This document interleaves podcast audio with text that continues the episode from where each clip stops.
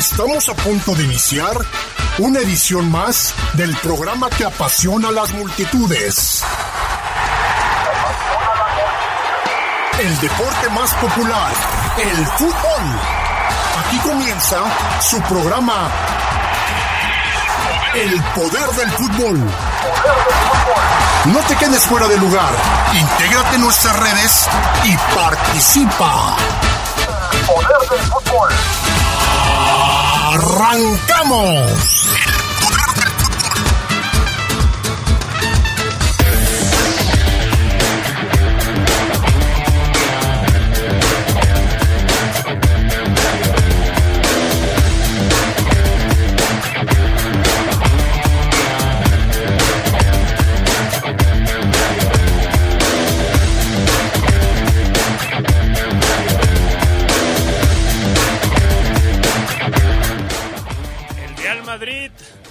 Jugar finales, pero sí sabe ganarlas y obtiene su orejona número 14. Hay un nuevo bicampeón en el fútbol mexicano y este es el Atlas, que ayer venció a los Tuzos del Pachuca en la final de la Liga MX. Juana y Cruz Azul anunciaron a sus nuevos técnicos. Y el equipo León no se queda atrás y anuncia de una manera ingeniosa a su nuevo domador. Es oficial, Renato Paiva llega a las filas esmeraldas. Todo esto y mucho más aquí en el poder del fútbol en la poderosa RP.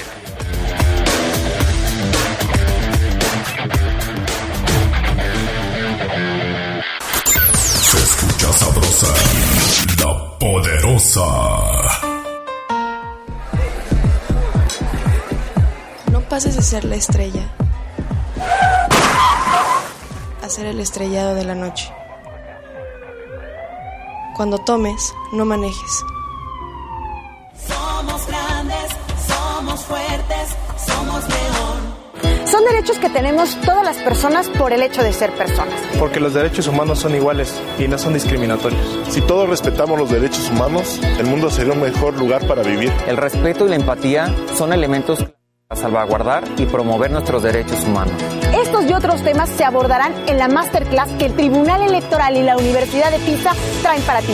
www.de.gov.mx diagonal eje. Tribunal Electoral del Poder Judicial de la Federación. Justicia que fortalece la voluntad ciudadana. Seguridad social, prestaciones, salarios dignos y libertad sindical. Son algunos de los derechos laborales que ahora se protegen y fortalecen. También igualdad de oportunidades de mujeres y niñas en todos los ámbitos de la vida la educación y el desarrollo. Así como la protección ante la violencia y la discriminación en cualquiera de sus manifestaciones. El Senado ha aprobado reformas y nuevas normas que garantizan estos derechos. Ahora es ley. Senado de la República. Sexagésima quinta legislatura. Se escucha sabrosa, la poderosa.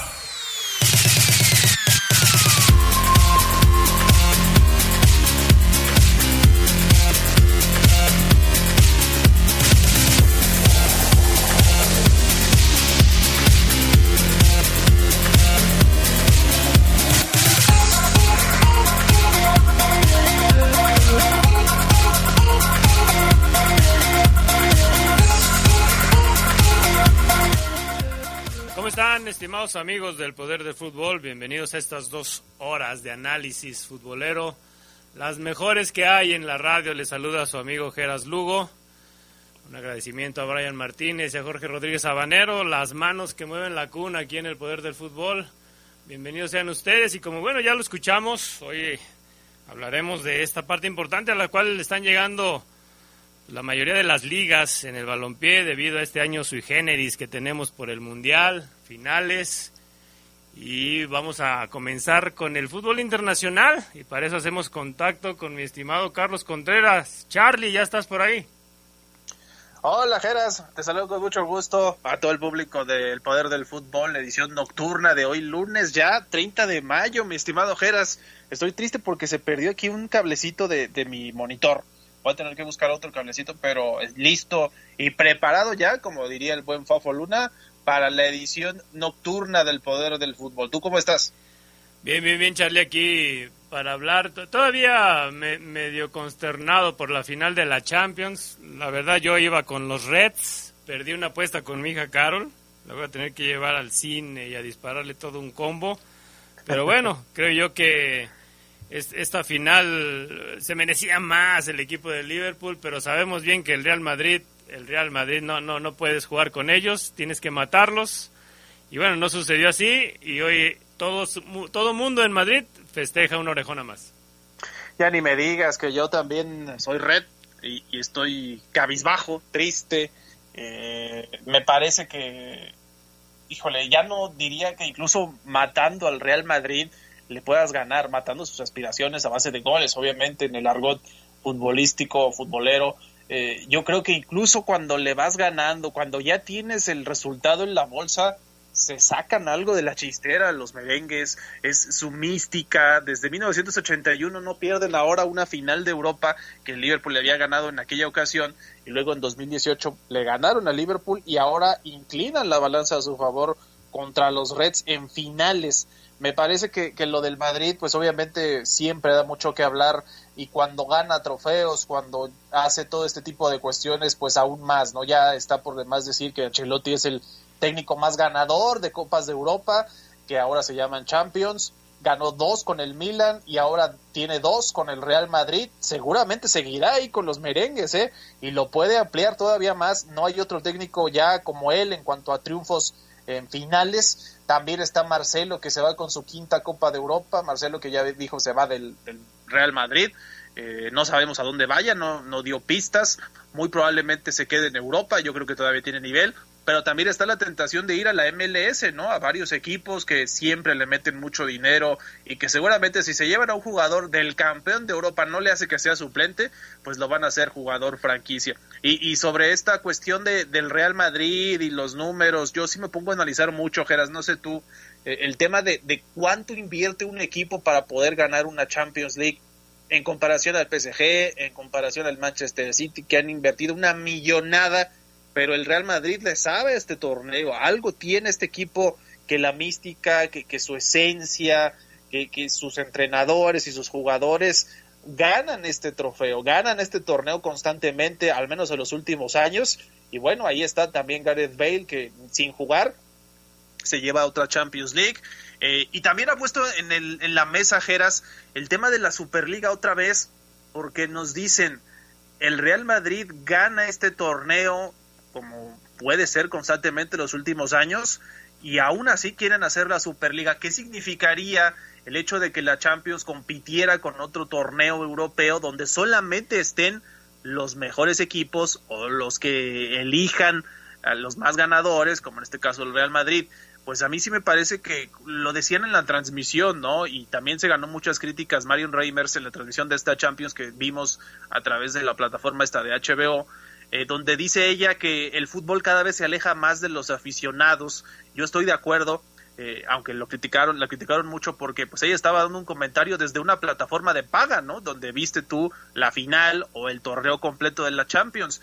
Y sí, yo creo que si se hace eh, otra Superliga con los más poderosos a nivel mundial en cuanto a económico, al tema económico, yo siento que esto pues iría para atrás, ¿no? Y estaríamos poniendo un punto y aparte a lo que venga en el fútbol, el decirles ustedes pueden hacer lo que quieran con el torneo, porque también lo hemos visto en esta Champions, si bien es cierto que hoy los poderosos como el Madrid, en su momento hace algunos años lo ganó el Bayern, hace varias ediciones también lo ganó el Liverpool, lo ganó el Chelsea, pues sí nos demuestra que hay equipos que si tienen un proyecto interesante, obviamente le tienen que invertir, ya me parece que ha quedado atrás eso del Porto, campeón alguna vez, ¿no? El Mónaco cuando tenía muy buenos jugadores, sí nos dice que pueden arrebatarle el trono a muchos equipos, pero sí también nos habla Geras de que cada vez la brecha es más amplia entre los ganadores, los que tienen mucho dinero y el resto, ¿no? Por eso la, la UEFA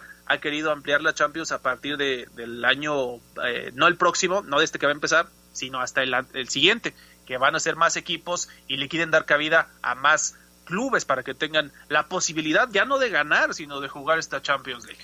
Y es que a final de cuentas, Charlie, pues vienen siendo los mismos nombres, ¿no? Los que vemos en las instancias finales de la Champions. ya me sé que de, cuartos para la final.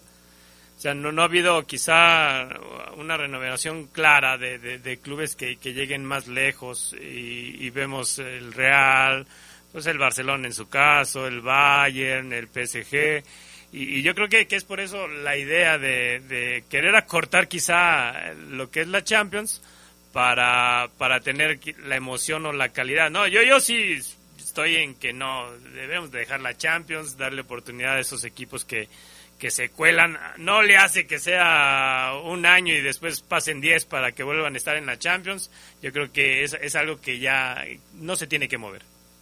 Sí, yo, estoy contigo, Geras. Eh, esta, yo sí siento que la democratización, por llamarle de alguna manera, del fútbol, tiene que venir de los organismos, de FIFA, de la UEFA, el permitir que haya otros rostros nuevos, jugadores que a lo mejor nunca habían estado en una Champions y que ahora lo pueden estar.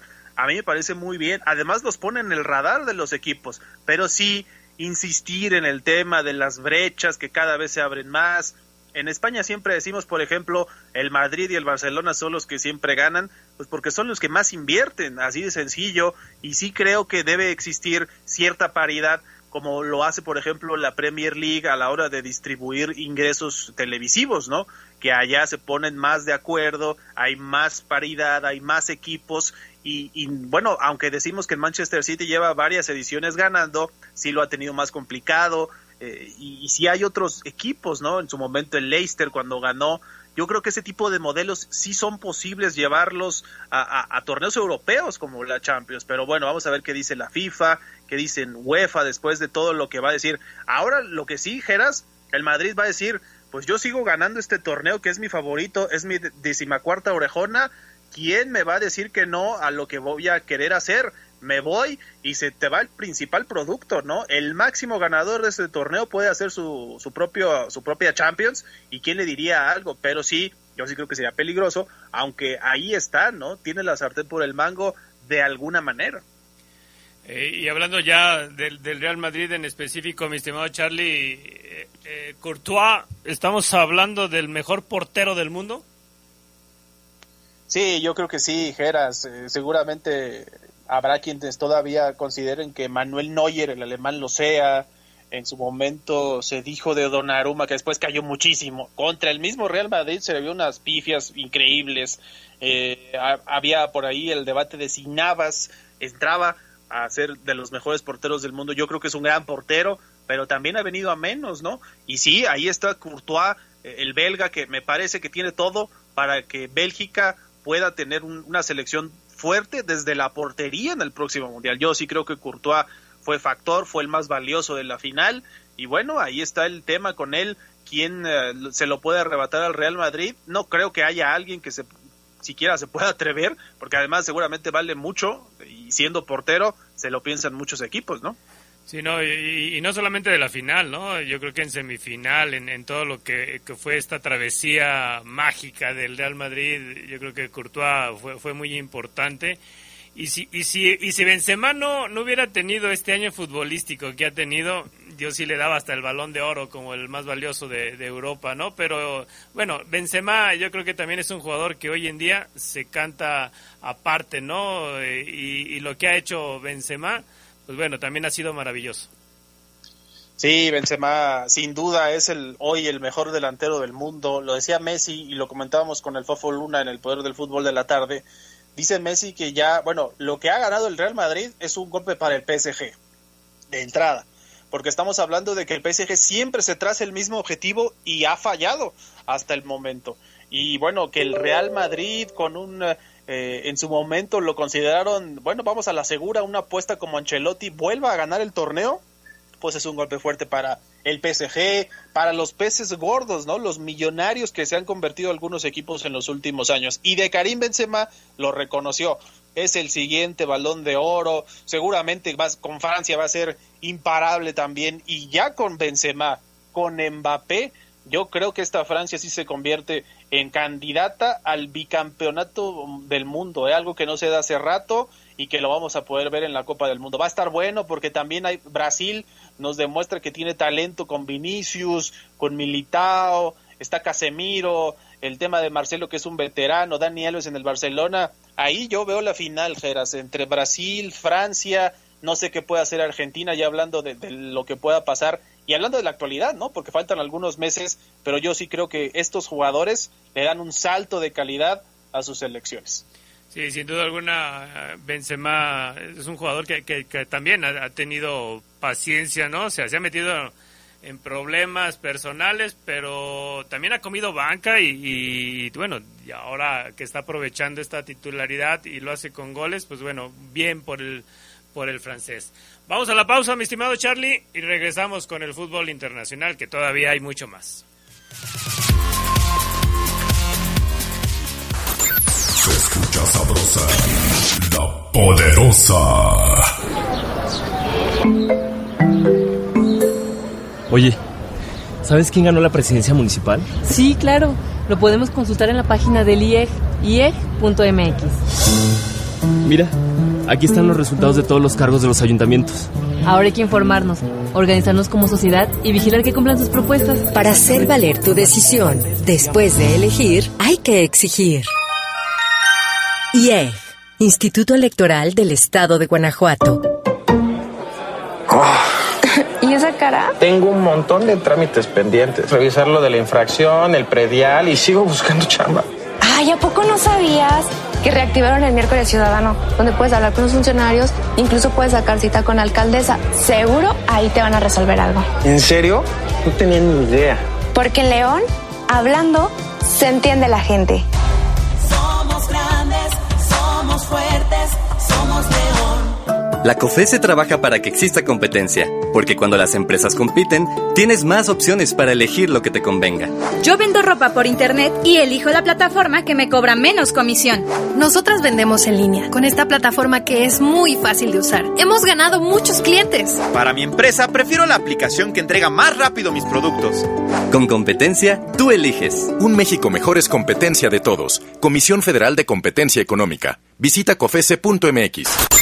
Se escucha sabrosa, la poderosa.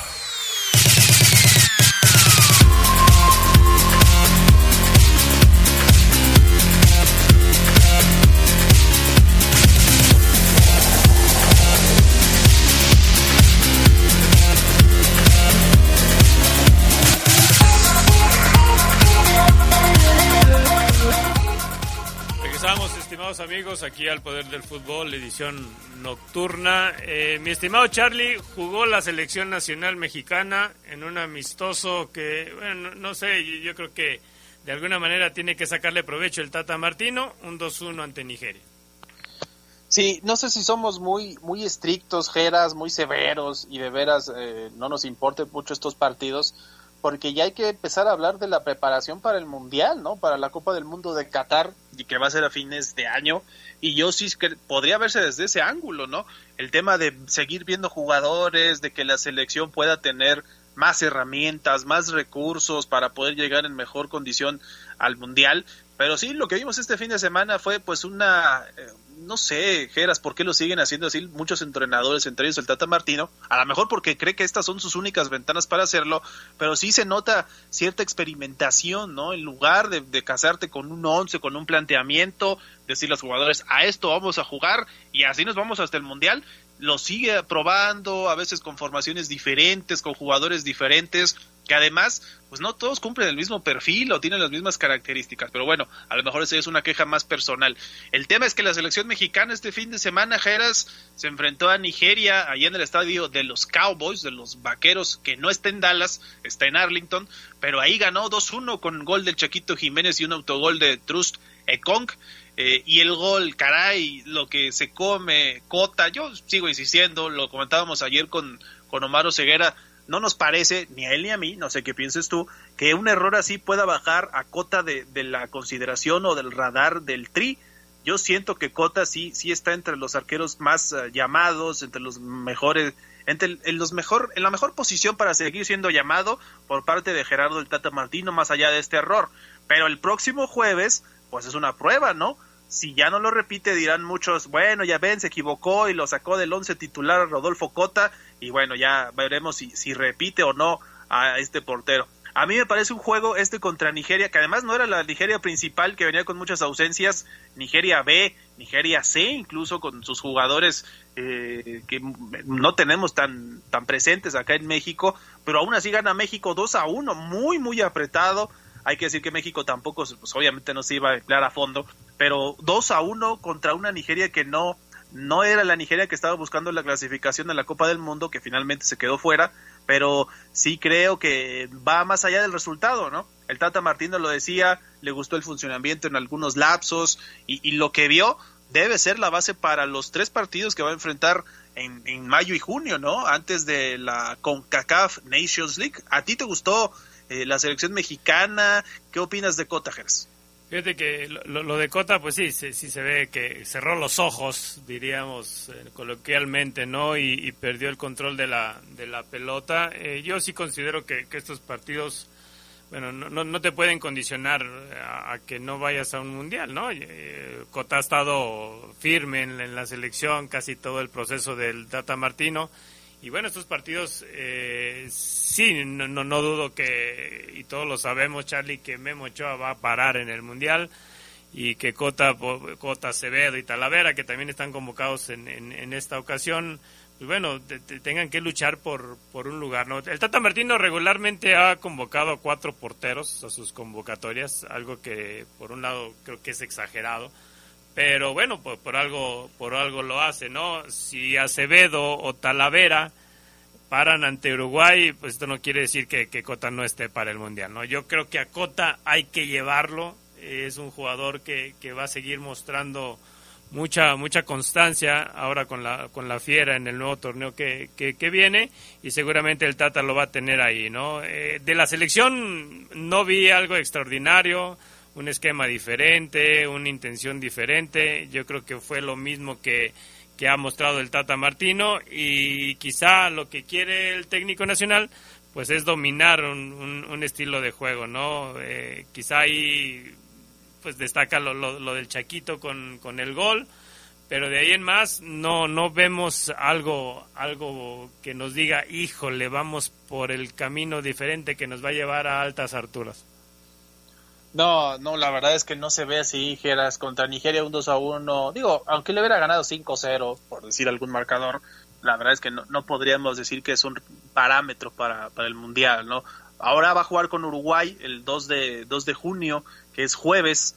Ahí vamos a estar pendientes de, de cuántos uh, repite del 11, de los del 11 que puso ahora contra Nigeria, si los repite. Si hay cambios, nos vamos, vamos a estar de acuerdo que tiene dos equipos, ¿no? Uno que considera el titular y otro donde pueden entrar algunos con aspiraciones para ese mundial. Yo estoy contigo, a mí me parecen muchos, cuatro porteros, pero bueno, él convocó a 38 jugadores para esta oportunidad y esta ventana internacional y los tiene que poner a todos, ¿no? Si son tres partidos, yo sí espero que ponga por lo menos a Acevedo, ya Ochoa ya lo sabe cómo juega, ya lo tiene muy visto, sí que ponga a Acevedo, a Talavera, sí creo que es además una oportunidad para ellos. Ahora, si tú me preguntas, la convocatoria al Mundial son tres porteros, ¿no?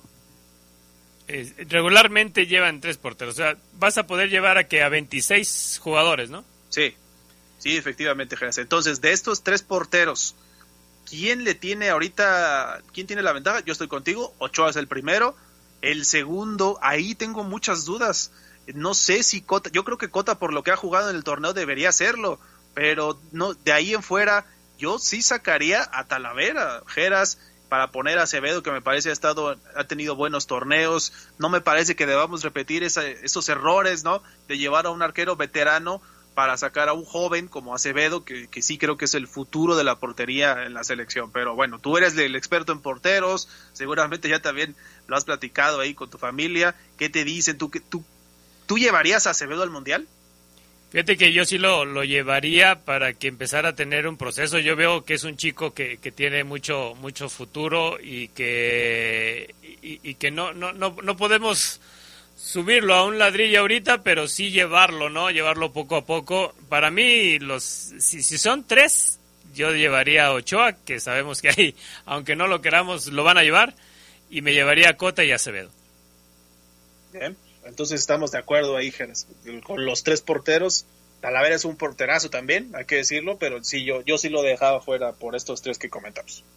Sí, fíjate que llega una información que, que, emite la Federación Mexicana de Fútbol sobre que hay casos positivos en la concentración del, del TRI. Son cinco los casos que, que dieron así después de realizar las, las pruebas. Uno de ellos es un jugador, no, no se da a conocer el, el nombre. Los, las otras cuatro personas que dieron positivos son parte del staff. Entonces, eh, se van a tener que, que reservar, que aislar unos buenos días por las indicaciones del protocolo sanitario que hay. Y bueno, por lo pronto va a haber un jugador que no asista contra Uruguay.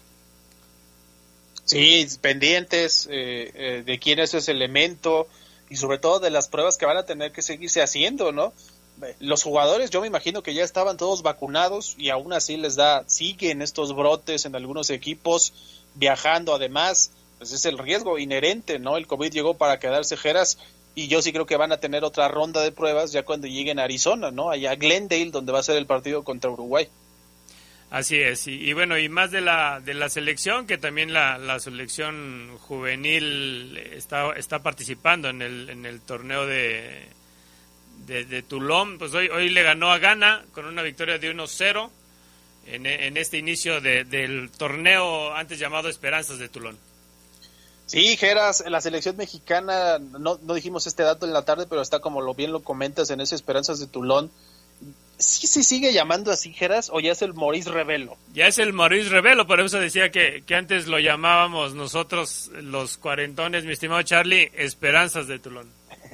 no, es que yo también lo conocí así. Es que ya tienes sí. 45 años, mi Charlie, pues, no te hagas. casi, casi. Sí, sí, me, sí parezco de 45, es como la de Stranger Things, ¿no? Lo que se ve ya mucho más grande la protagonista, pero bueno. Eh, sí, la selección de México ganó 1-0 a Ghana eh, con gol de Víctor Guzmán. No es el Pocho Guzmán, evidentemente es Víctor Guzmán, un juvenil de Tijuana, el que hizo el gol el día de hoy eh, allá con la selección. Empieza bien el, la selección mexicana, que por cierto este torneo tiene tres grupos el torneo Esperanzas de Tulón y que pues sirve como preámbulo, ¿no? Para el premundial de la selección mexicana, por lo menos lo que nos interesa pues es eso, que México pueda llegar eh, a ese torneo, al mundial. Y en este Esperanzas de Tulón, déjame te digo cómo están los grupos, porque la verdad es que pinta bastante interesante por, por toda la situación, ¿no? Lo del premundial. Están Argentina, Panamá, Francia y Arabia Saudita en el grupo A. México es líder ahorita en el grupo B con su triunfo, Venezuela, Ghana y Polonia. Y en el grupo C están Argelia, Colombia, Comoros, fíjate, yo no, no, no, tenía entendido que Comoros había ido a este torneo, pero bueno, ahí está Comoros y Japón, que es Japón sub-19. 12 selecciones buscando este título, en donde por cierto México ya ha ganado, ¿no, Geras? Cuando fue campeón del, del mundo, bueno, no sé si fue campeón o tercer lugar sub-20, ¿verdad?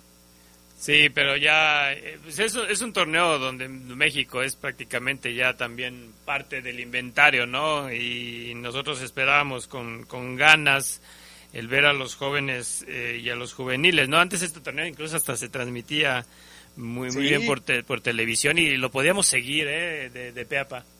Ya me acordé, Geras, cuando ganó la selección mexicana es cuando en, en Londres, previo a Londres 2012. Ahí estaba esa generación dorada que, que, se vio muy bien en este torneo de esperanzas de Toulon 2000 en aquella ocasión 2012 pero sí México entonces empieza con un triunfo los próximos partidos el próximo partido de la selección mexicana es el jueves contra Venezuela diez y media de la mañana para los que gusten estar pendientes y decimos todo esto porque bueno después viene el 19 de junio arranca el premundial así es algo más del fútbol internacional mi estimado Charlie Nada más, Geras, pues eh, enviarles saludos a todos. Mañana nos escuchamos entonces en el poder del fútbol. Se viene ya el verano de selecciones, no porque terminen las ligas europeas, la liga mexicana, pues significa que, que no haya fútbol. Va a haber mucho. Empieza la Liga de Naciones de Europa. Empieza el 1 de julio, por ejemplo, es la finalísima entre Argentina e Italia. El que, la que fuera campeona de, de Copa América, la selección albiceleste, contra la campeona de Europa que no fue al mundial y que pues va por el orgullo, ¿no? Entonces ganar esta finalísima que se va a jugar allá en Londres, en el estadio de Wembley, como esta alianza o estrategia que siguen con Mebol y la UEFA, ahora buscando partidos como el, que se conociera como la Intercontinental, ¿te acuerdas, Geras? Esa es de clubes, pero quieren hacerlo ahora en selecciones, ¿no? El campeón de la Copa América que yo sigo insistiendo, por qué México y Estados Unidos no están ahí. Y que, por cierto, hace unos eh, días surgió este rumor de que ya iban a volver a invitar a México y Estados Unidos a la Copa América. Vamos a estar pendientes sobre eso. Pero bueno, por lo pronto la Copa América la ganó Argentina y solo estaban selecciones de Sudamérica. Iba contra Italia el miércoles, en la finalísima, que por cierto es con doble S. Fíjate, ya, ya, ya, no sé cómo le vamos a hacer en Copa América y luego ya todos los torneos y, que se tienen aquí, que, que el campeón es Cup, que la League ¿Sí? Cup, que la Copa de Campeones. Bueno, era, lo que queríamos, ¿no? Torneos. Sí, no, aunque sí, va a ser un dolor de cabeza para la programación y con CACAF va a poner el grito en el cielo, seguramente, Gers. Pero ya, ya sabemos cómo se maneja el fútbol y las influencias de esto, Charlie. Sí, pues sí. Ojalá, ojalá por los equipos mexicanos que regresen a Copa América y a Libertadores, que es lo que llevamos pidiendo desde que se fueron. Sí, no, no, no vaya a ser que, que, que sea cierto lo de aquel video del presidente de la Conmebol eh, con el grupo Pachuca, ¿eh? eh híjole. No, no, no creo, pero bueno, pero estaremos pendientes si se oficializa esta noticia de que México puede regresar. Yo lo veo difícil, ¿eh? Porque ya lo decía Miquel Arreola, el objetivo lo tienen puesto en Estados Unidos, con la Campeones Cup, con la Leagues Cup. Para ellos, los dolaritos son muy importantes. Así es, pues gracias, mi estimado Charlie. Estamos en contacto. Gracias, Geras. Saludos a todos, buenas noches y si estás cenando, buen provecho. Buen provecho, es Carlos Contreras y seguimos aquí en el Poder del Fútbol.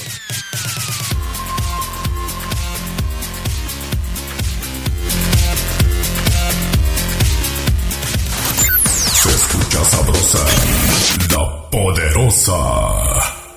En la Cámara de Diputados trabajamos por la niñez y juventud de México. Aprobamos como delito de corrupción obligar, procurar o facilitar el consumo de tabaco a menores. Con esta reforma damos un paso histórico para prevenir adicciones y cuidar a quienes son el futuro de nuestro país. Cámara de Diputados, Legislatura de la Paridad, la Inclusión y la Diversidad.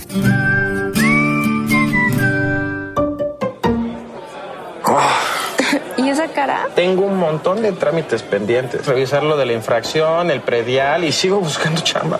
Ay, ¿a poco no sabías? Que reactivaron el miércoles ciudadano, donde puedes hablar con los funcionarios, incluso puedes sacar cita con la alcaldesa. Seguro ahí te van a resolver algo. ¿En serio? No tenía ni idea. Porque en León, hablando, se entiende la gente. Somos grandes, somos fuertes, somos León. Se escucha sabrosa, la poderosa.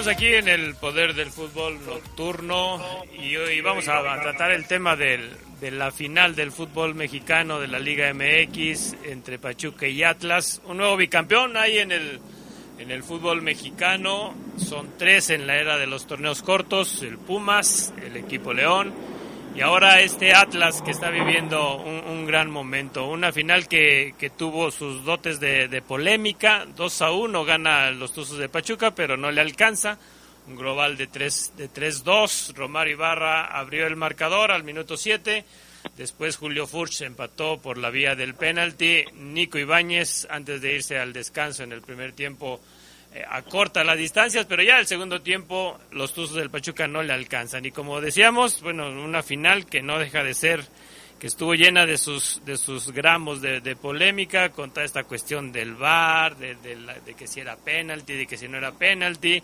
las expulsiones y en fin, no dejó de tener emociones. ¿O no, mi estimado Omar Oseguera? Sí, así lo es, estimado Gerardo Lugo. Saludo con gusto, amigos del Poder del Fútbol. Buenas noches a todos.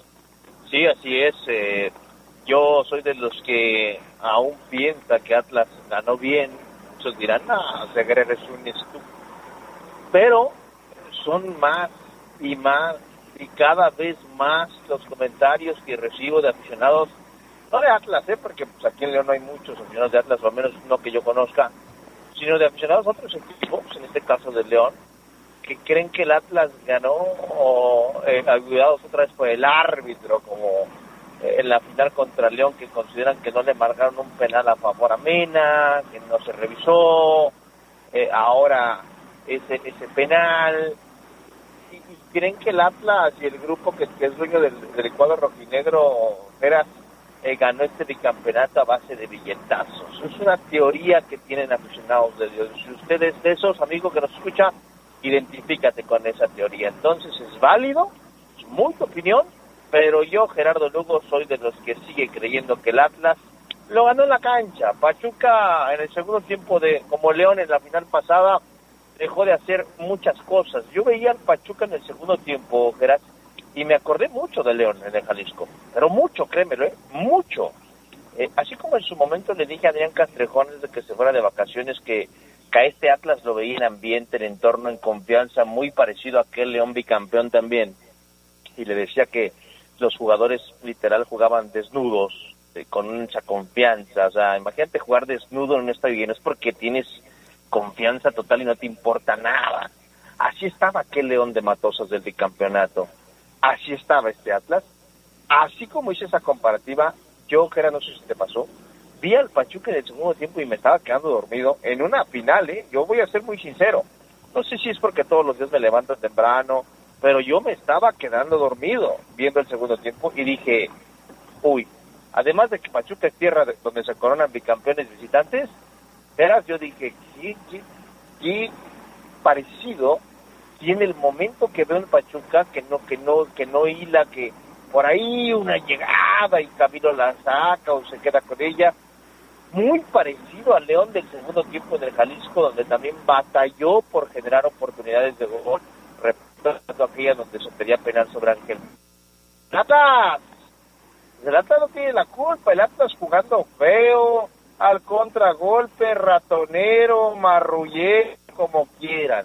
Ganó ya dos finales seguidas, y bien lo decía, es el tercer bicampeón en torneos cortos, Gerardo Lugo. Sí, fíjate que, que si el Pachuca hubiera jugado eh, en el ritmo en el que jugó el segundo tiempo en, en el partido de ida, quizá hubiera encontrado otras cosas. No, yo, yo pensé sinceramente que, que al momento de meter a Almada a Fernando Navarro, este Pachuca iba a tener eh, otro tipo de llegadas, de, de jugadas, ¿no? Pero no, Fernando Navarro se fue perdiendo, se fue tirando más a la banda izquierda, de ahí, de ahí no se pudo hacer nada, Romario Ibarra de- desapareció después de, anotarse un, golazo en la primera en la primera parte. Y para mí creo que por parte del Pachuca si, si hay un jugador que le hizo daño no sé, lo, lo voy a llamar Omar con, con mucha displicencia, con, con, con ganas de no anotar incluso, un Avilés Hurtado, ¿no? Que, que sabemos bien que, que es un jugador que, que cuando quiere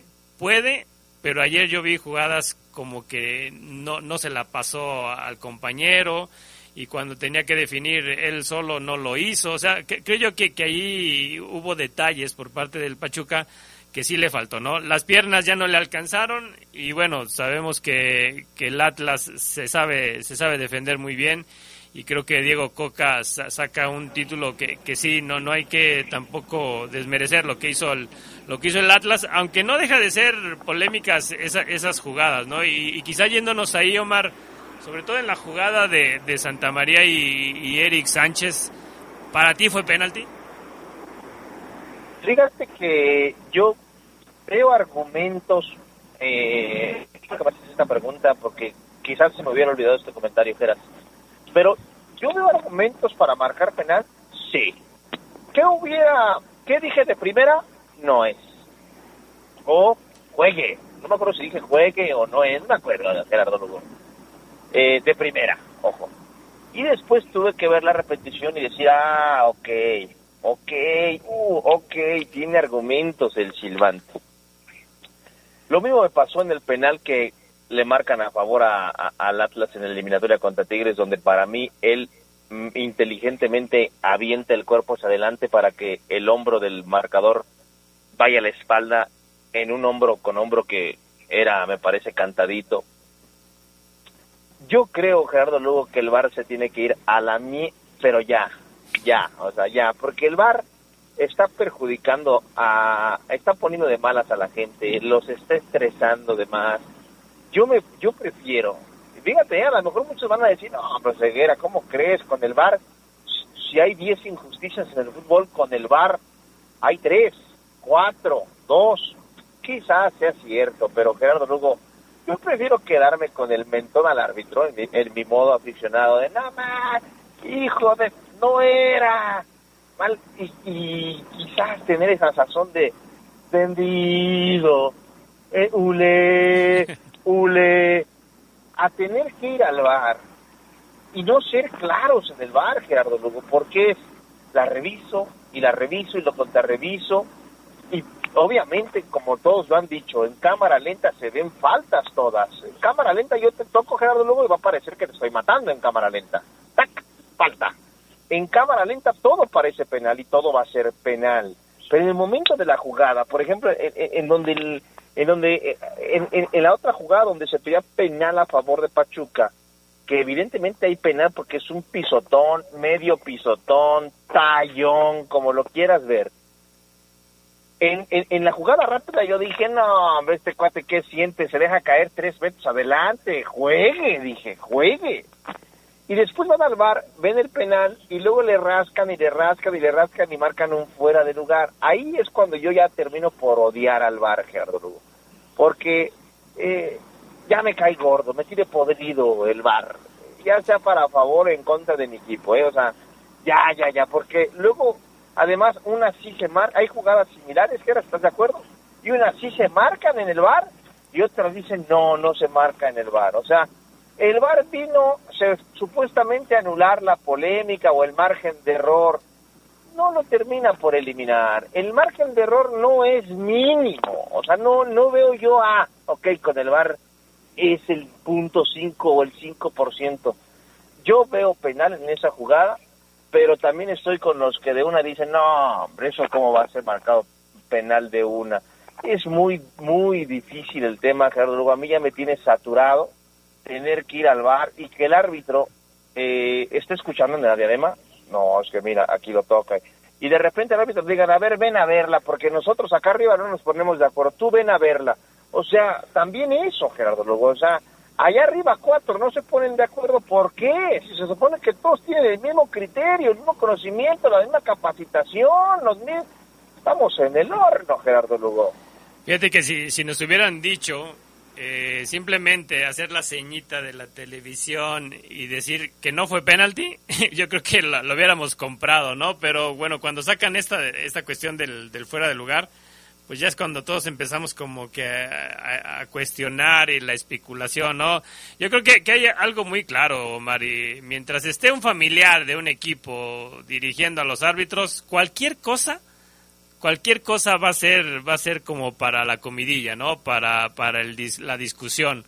Y yo creo que esta esta parte no no no puede ser así, sobre todo en un, en, un, en una parte tan importante como es la comisión de arbitraje, quien maneje los árbitros, pues tiene que estar ajeno a, a cualquier lazo sanguíneo de algún directivo del fútbol mexicano.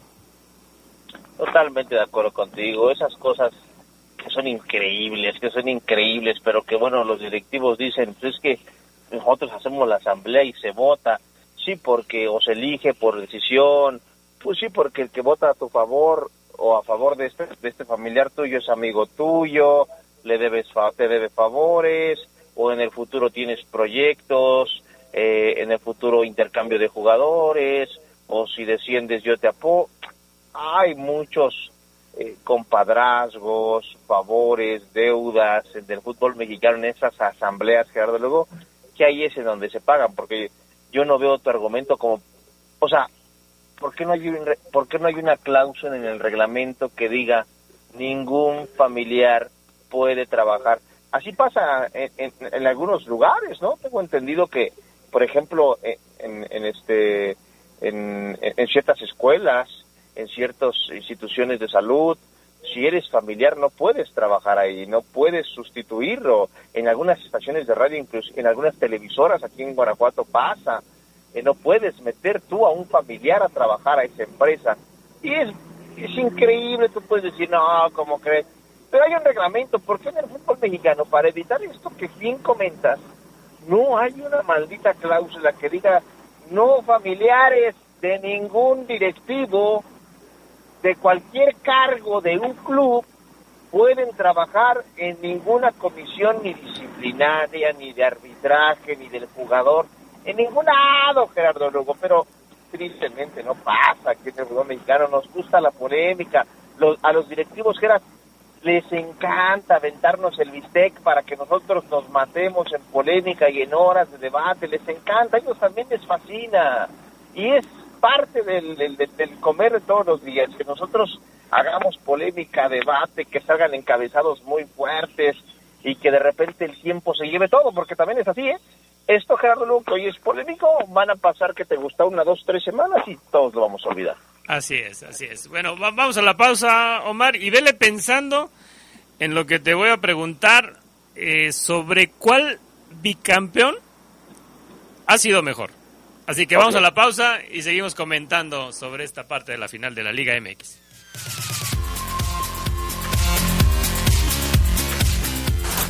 Se escucha sabrosa, la poderosa. No pases de ser la estrella a ser el estrellado de la noche. Cuando tomes, no manejes. Somos grandes, somos fuertes, somos león. Procurar la salud y desarrollo integral de niñas y niños es un acto de amor. Todas y todos deben tener el esquema de vacunación completo de acuerdo a su edad. Para que todas y todos podamos estar cerca, vacunarlos es la mejor decisión. Lleva a vacunar a las niñas y niños para completar sus esquemas y no olvide su cartilla nacional de salud. Secretaría de Salud. Este programa es público, ajeno a cualquier partido político. Queda prohibido su uso para fines distintos a los establecidos en el programa. Se sabrosa, la poderosa.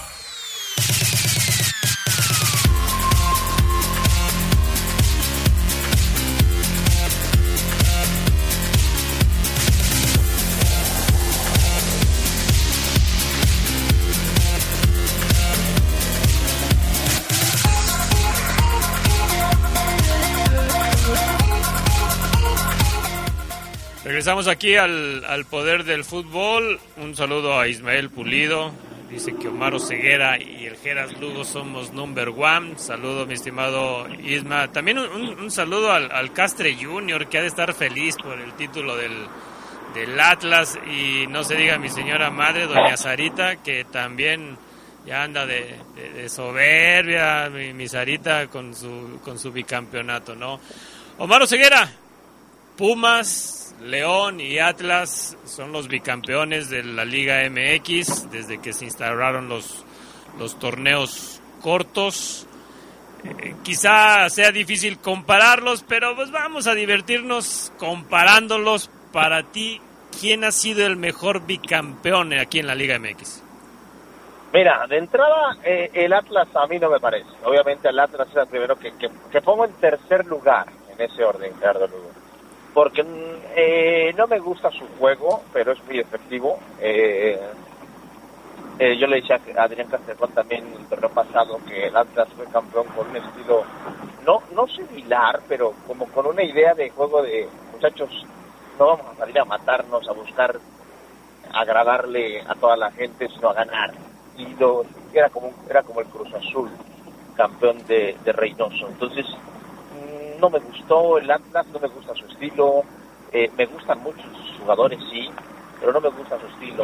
Pumas, el Pumas de los Pumas de Hugo Sánchez, Beltrán, eh, Verón, eh, Bernal en el arco, Ailton, uff, complicadísimos a las 12 del día, eh, con un equipo que, que tenía mucha dinámica, el, de, el de Hugo Sánchez, lo recuerdo perfecto, estaba el boliviano Botero, eh, ¿te acuerdas de él? Ah, Geras, buen jugador, me a mí me gustaba mucho él, eh, pero me voy a quedar con el Gerardo Lugo. Yo estuve, y tú, Adrián, toda la gente del Poder del Fútbol, la gente que nos escucha, quizás más yo, porque me tocó cubrirlo día con día, partido a partido, lo narramos, eh, lo cubrimos en el Azteca, en el Hidalgo, y el estilo de juego de- del, del- del León de Matosas eh, me parece que en espectáculo, en efectividad, en goles, en, eh, voy a atrever a decir en calidad por piernas era superior al de Atlas y al de al de al de Pumas, eh, pese a que obtienen el mismo resultado. Aquí estamos hablando de gustos, para que no se ofendan los de Pumas y Atlas. Es un tema de gustos. Yo creo que la afición de Atlas, si nos vamos al tema de gustos, debe ser sincero que, para la vista, para la vista, el, fútbol de Matosas, yo lo puse por encima, yo lo pongo por encima del, del estilo de juego del León de Ambriz.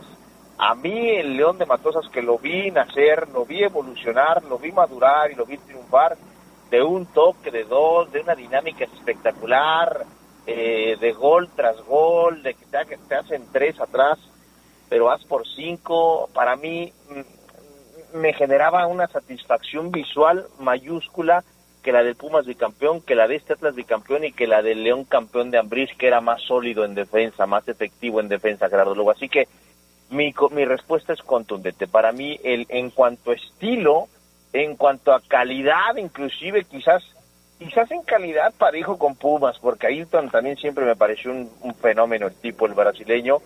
Eh, antes había más polémica, había había más guerra de más guerra en los medios, había más sazón, más, picante, pero por la forma Gerardo Lugo, por no sé si puedo poner en esa canasta por Rafa Márquez, eh, por la garra de Nacho, por el nivel de Montes, Gallo, Guli, yo me voy a quedar con el León bicampeón porque estuve muy cerca, entonces eh, creo que estaría siendo un mentiroso Gerardo Lugo si te escojo otro equipo. Sí, no, de- yo creo que el, León tenía ese ese, ese fútbol eh, fajador, ¿no? Que te que te emocionaba, que te metía cuatro si, eh, si a él eh, le metías tres. Y yo creo que, que, que esta parte también de- del momento en el que se vivió, sobre todo en esta ciudad, ¿no? Que, que sabemos bien que quizá se compare más entre Pumas y León. Sabemos que Pumas es considerado de los grandes, pero, pero sí, yo, yo- creo que esta circunstancia de, de León y, y cómo llegó a ese bicampeonato, pues hizo, hizo más, más grande la emoción, ¿no? Más la, más la corona. Ahora, yo creo que hay circunstancias similares entre Pumas y León, porque también Pumas en su, en su segundo título, pues también califica como prácticamente el peor de la liguilla. Y León pasa lo mismo y aún así logran la corona. Sí, me acuerdo, y, y además, fíjate que, que de aquellos Pumas de Hugo Sánchez, evidentemente me acuerdo mucho de los desplegados contra Chivas, de Ailton, de Leandro, un equipazo. Eh, pero eh, no recuerdo que eh, en, en la opinión generalizada en el país se dijera lo que sí se llegó a decir de este León de Matosas, que era el equipo que mejor jugaba la pelota en nuestro país. Y lo decían comentaristas de ESPN, de Fox, de Televisa, de Azteca, de TVC Deportes, de todos lados, de todos lados. Comentaristas o analistas, exjugadores de América, Chivas, del Cruz, del que me digas. Yo sí sentía ese comentario eh, y vi, leí, escuché ese comentario generalizado que era de es que este León es el que más bonito juega. Los propios entrenadores en ese momento lo decían, Miguel Herrera y otros equipos. Luego con el León de Ambriz pasó algo similar, con, con Caixinha, con el profe Almada. Y con aquel Pumas, no sé si porque, repito, eran otros tiempos con los medios, había más picante, reitero, Gerardo Lugo, no tenía yo esa sensación. Yo no recuerdo que a mí este Pumas me agradara tanto futbolísticamente. No lo recuerdo. Este Atlas, ya lo dije, no me agrada futbolísticamente. Pero ese León de Matosas eh, difícilmente lo voy a olvidar, difícilmente. Entonces, eh, creo que sí. Y además, luego si te vas, quieras a ver, hagamos un análisis hombre por hombre, y van a ver que Pumas o Atlas son mejores. Uy, si lo hacemos, eh, quizás en algunas posiciones, me voy a atrever a decir, en comparativos, por ejemplo, de arqueros, de los tres, me quedo con Camilo. Ok, ahí, Gerardo Lugo, me quedo con Camilo. De centrales, de los dos, con uno me quedo evidentemente con Darío Verón. Sí, tengo que ser sincero. Y el otro, evidentemente, Rafa Márquez. Sí.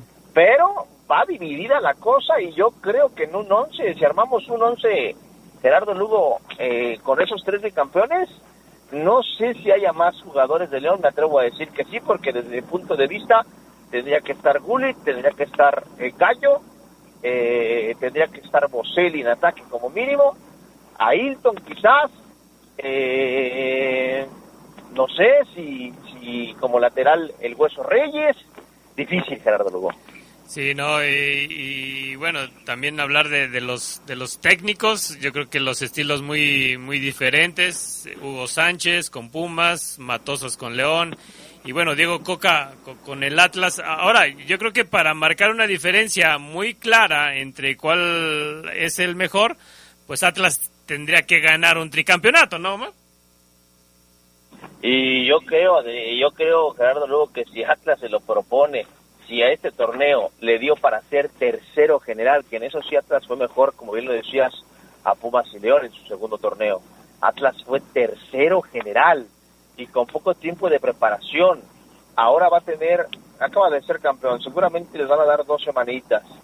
Eh, tendrán todavía dos semanas para prepararse, si se refuerzan, la idea ya nada, no hay mucho que, que platicar, que detallar.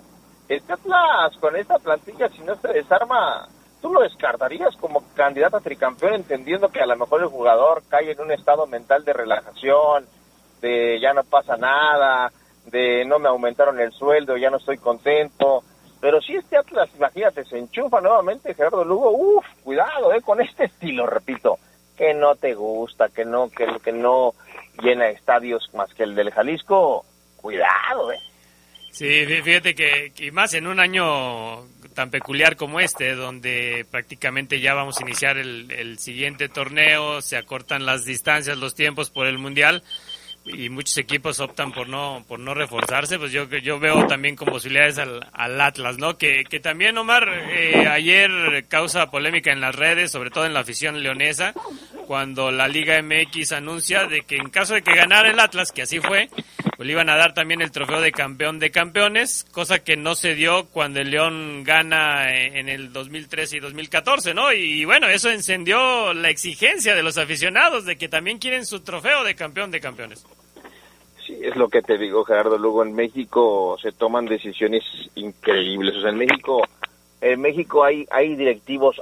Yo siempre me gusta hacer esa clasificación como en los sueldos y como en las edecanes en su momento. Eso lo aprendí de las edecanes, debo de serte sincero, Gerardo. Luego yo cuando empecé a ir a cancha en, en la poderosa RPL y que veías a las edecanes, este y preguntabas, oh, ese decán, ¿cómo se llama? Ey, eh, deja, aclaro que estaba yo soltero, ojo, solterísimo.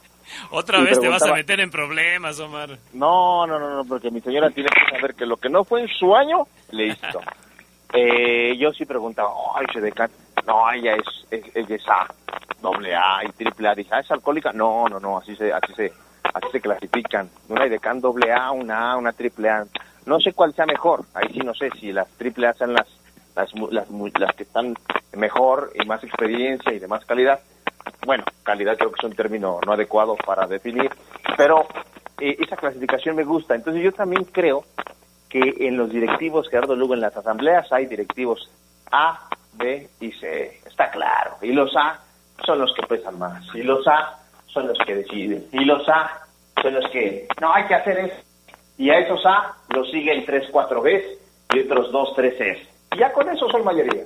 Entonces, ah, caray, cómo me gustaría que estos temas polémicos se anularan de una. Pero no va a pasar nunca, Gerardo Lugo. Así es nuestro fútbol mexicano. Así son muchas ligas también en el mundo. Y bueno, no estamos exentos de polémica. Así es, ¿no? Y bueno, vamos a ver, si- ojalá y, y sí se, sí se otorgue este, este trofeo para el León. Ayer sacaban imágenes del reglamento de, de la Liga MX que en ese entonces estaba y, y sí valía la pena que le dieran también su trofeo de campeón de campeones a la fiera. Pues totalmente. O sea, aunque ya pasaron unos años, Sí, ya, cometimos un error. Se vale equivocarnos. Aquí está su trofeo, mi león. ¿No? Pues sí, ¿no? Increíble. Increíble. O que, se, o que se lo dé algún patrocinador. Bueno, no, es que no es lo mismo. No, si no te sí, le da no, la liga, exactamente, no vale. no. Exacto, sí. Sí, no, no, no, no. Y ayer, bueno, el, Atlas festeja con dos trofeos. Sí, sí. Increíble. Increíble.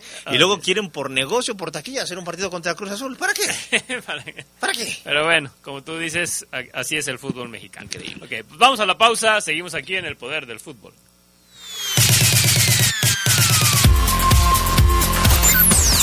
Se sabrosa, la poderosa. ¿Y esa cara? Tengo un montón de trámites pendientes. Revisar lo de la infracción, el predial y sigo buscando chamba. Ay, ¿a poco no sabías que reactivaron el miércoles ciudadano? Donde puedes hablar con los funcionarios, incluso puedes sacar cita con la alcaldesa. Seguro ahí te van a resolver. ¿En serio? No tenía ni idea. Porque en León, hablando, se entiende la gente. Fuertes, somos león. La piedra y el yemo activo afectan tu cerebro, te matan las neuronas y son muy adictivos. Yo sé lo que te digo, pues he sido testigo. Piensa más en tu gente, tu vida y tus amigos. Escucha lo que te digo, pues es verdad. El negocio de la droga es algo que termina mal. Escucha bien, hermano, porque esto te hace daño. El negocio de la droga es algo que termina mal. Esto siempre acaba mal, carnal. Esto siempre acaba mal. Si necesitas ayuda, llama a la línea de la vida 800-911-2000. Se escucha sabrosa, la poderosa.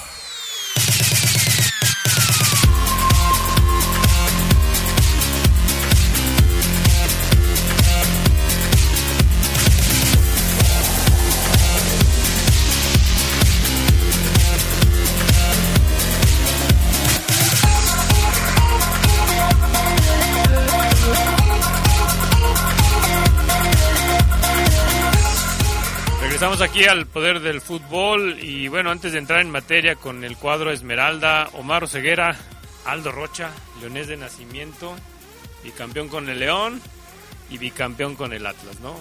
El año, el momento de Aldo Rocha. Totalmente. Eh, felicidades a Aldo, lo conocemos bien, un chavo que eh, lo vimos desde ah, que tenía 15 años quizás o menos en las eh, fuerzas básicas del Club León, con aquella camadita muy buena de jugadores, el Chapa Delgado, Fernando Madrigal, Santanita Castañeda, el Cometín, muchos otros jugadores, Esteban Paredes obviamente, este que muchos de ellos sí llegaron, otros quizás no.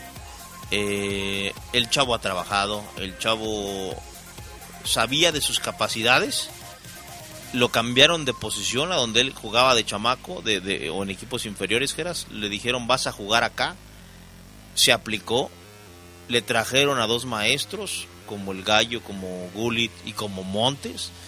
Siento que de los tres agarró un poquito. Yo alguna vez platiqué de eso con Aldo en una entrevista y me dice, yo aprendí de los tres. El Chapo me daba muchos consejos, pero yo aprendía mucho del Gallo. Él era, su ídolo era el Gallo Vázquez, me acuerdo que me dijo en esa ocasión. Y ese bicampeonato donde jugó poco, quizás, este, pero está, está en la plantilla y por eso es bien nombrado dos veces bicampeón, el único en la historia de nuestro fútbol mexicano. eh, lo usó para aprender, o sea, fue una esponja Aldo Rocha. Y se veía complicado. Yo Aldo Rocha lo vi llegar caminando al Estadio León, caminando, tranquilo, eh, eh, con el pelo crecido de dos, tres semanas sin pasarse una tijera. Me lo topaba y lo veía de lejos cuando todavía no le hablaban los tacos Murillo, echándose ahí sus taquitos a lo lejos, a la distancia. Y decías, el chavo va a trabajar, el chavo trabaja. O en ese momento quizás lo veía como no más. Yo decía, a lo mejor, voy a ser sincero, a lo mejor yo veía más capacidad en Madrigal, veía más capacidad en un Chore Rodríguez, por ejemplo, en ese momento, Geras. En el Cometín, que se decía inclusive que jugaba mejor que Aldo. Aldo cuando inclusive empieza a tener minutos con el primer equipo, lo meten de lateral, inclusive. Y yo decía, el chavo trabaja, el chavo mete, el chavo callado, buena onda. Siempre Aldo muy respetuoso, ¿eh? Yo, yo no recuerdo a Aldo Rocha un mentón, una mala cara, una... na- A los, a- ni a los reporteros, ni a nadie, un, na- nada, un mal gesto. El chavo siempre callado y cuando lo entrevistabas bien, muy nervioso, sabiendo de que pues él tenía que aprovechar cada oportunidad que se le dio. Y de repente Geras el fútbol lo, lo, lo saca de León, él nunca dijo nada, ¿te acuerdas cuando Sí, no, Torrente- no, no, no, él nunca dijo, hijo de nunca dijo nada, o sea, callado Aldo Rocha, se fue calladito, dijo, no me quieren, me voy. Se fue un equipo quizás de, de, de- de menos títulos que León. Y ahí es cuando yo creo Aldo Rocha dice, yo estoy seguro que Aldo Rocha a lo mejor en, en algún momento lloró solo en un cuarto, pero dijo, este es el único día que voy a llorar en mi carrera. Y se, se aplicó en su vida, Gerardo Lugo, tú también lo has visto crecer igual que nosotros y, y la gente que lo, que lo ha visto en tele. Eh, pero Aldo Rocha viene, es de los jugadores que viene desde abajo. Inclusive yo hoy, en el barril, me topo a jugadores que entrenaban con él en categorías menores y ellos te dicen, no voy a dar nombres, pero te dicen, eh, jamás pensamos que él iba a llegar, o sea, veíamos mejor a este, a este, a este, y llegó, pero llegó, te dicen que eras, pero llegó el que, ah, el que machacó, el que trabajó, el que dijo, ok, no tengo esto, lo voy a tener, ok, me falta esto, voy a trabajar sobre esto, mira, no vas a jugar porque va a jugar el gallo, ok, le aprendo y me acerco, y yo recuerdo que Aldo Rocha, me estoy excediendo un poquito, pero creo que vale la pena, amigos, en los entrenamientos, Aldo Rocha siempre se acercaba y hacía grupo con Montes, con Gallo. Siempre estaba pegado a ellos dos, aprendiendo, escuchando, escuchando. Y, y, cuando el Chapo decía algo, Aldo decía, ok, aquí para acá, aquí así, aquí la tengo, aquí no, aquí me paro, aquí me ordeno, aquí rompo, aquí de repente pego, en estos momentos de... Muy bien Aldo Rocha. Yo lo vi hoy, lo vi, bueno, no, lo, lo vi ayer, lo vi hoy en fotos y, de, y lo comparaba cuando el León decía, no manches, o sea, inclusive ha cambiado porque hoy es un Aldo Rocha fuerte, un, de hombros más anchos, más, más correoso, eh, con más masa muscular, la misma estatura y nunca se achicó Gerardo Lugo, nunca se sintió menos que nadie. Hoy en la mañana ponía un comentario en mis redes sociales y la banda empezaba a comentar y un, un chavo que me decía, oh, por favor, Omar, ¿qué le va a pedir a los de Europa, a los de nivel europeo? Casi me da un ataque, porque esos somos todavía los, los aficionados, los que creemos que, que, que, el que se fue a Europa pero que no juega, o que, o, o, que ya va de salida, o que no está en un buen momento, es 10, 30 veces mejor que uno que tiene, ¿qué te gusta? ¿Cuánto tiene Aldo Rocha en un muy buen nivel? Yo creo que ya unos un par de años, mínimo. Un par de años, años mínimo, mínimo sí. quizás tres.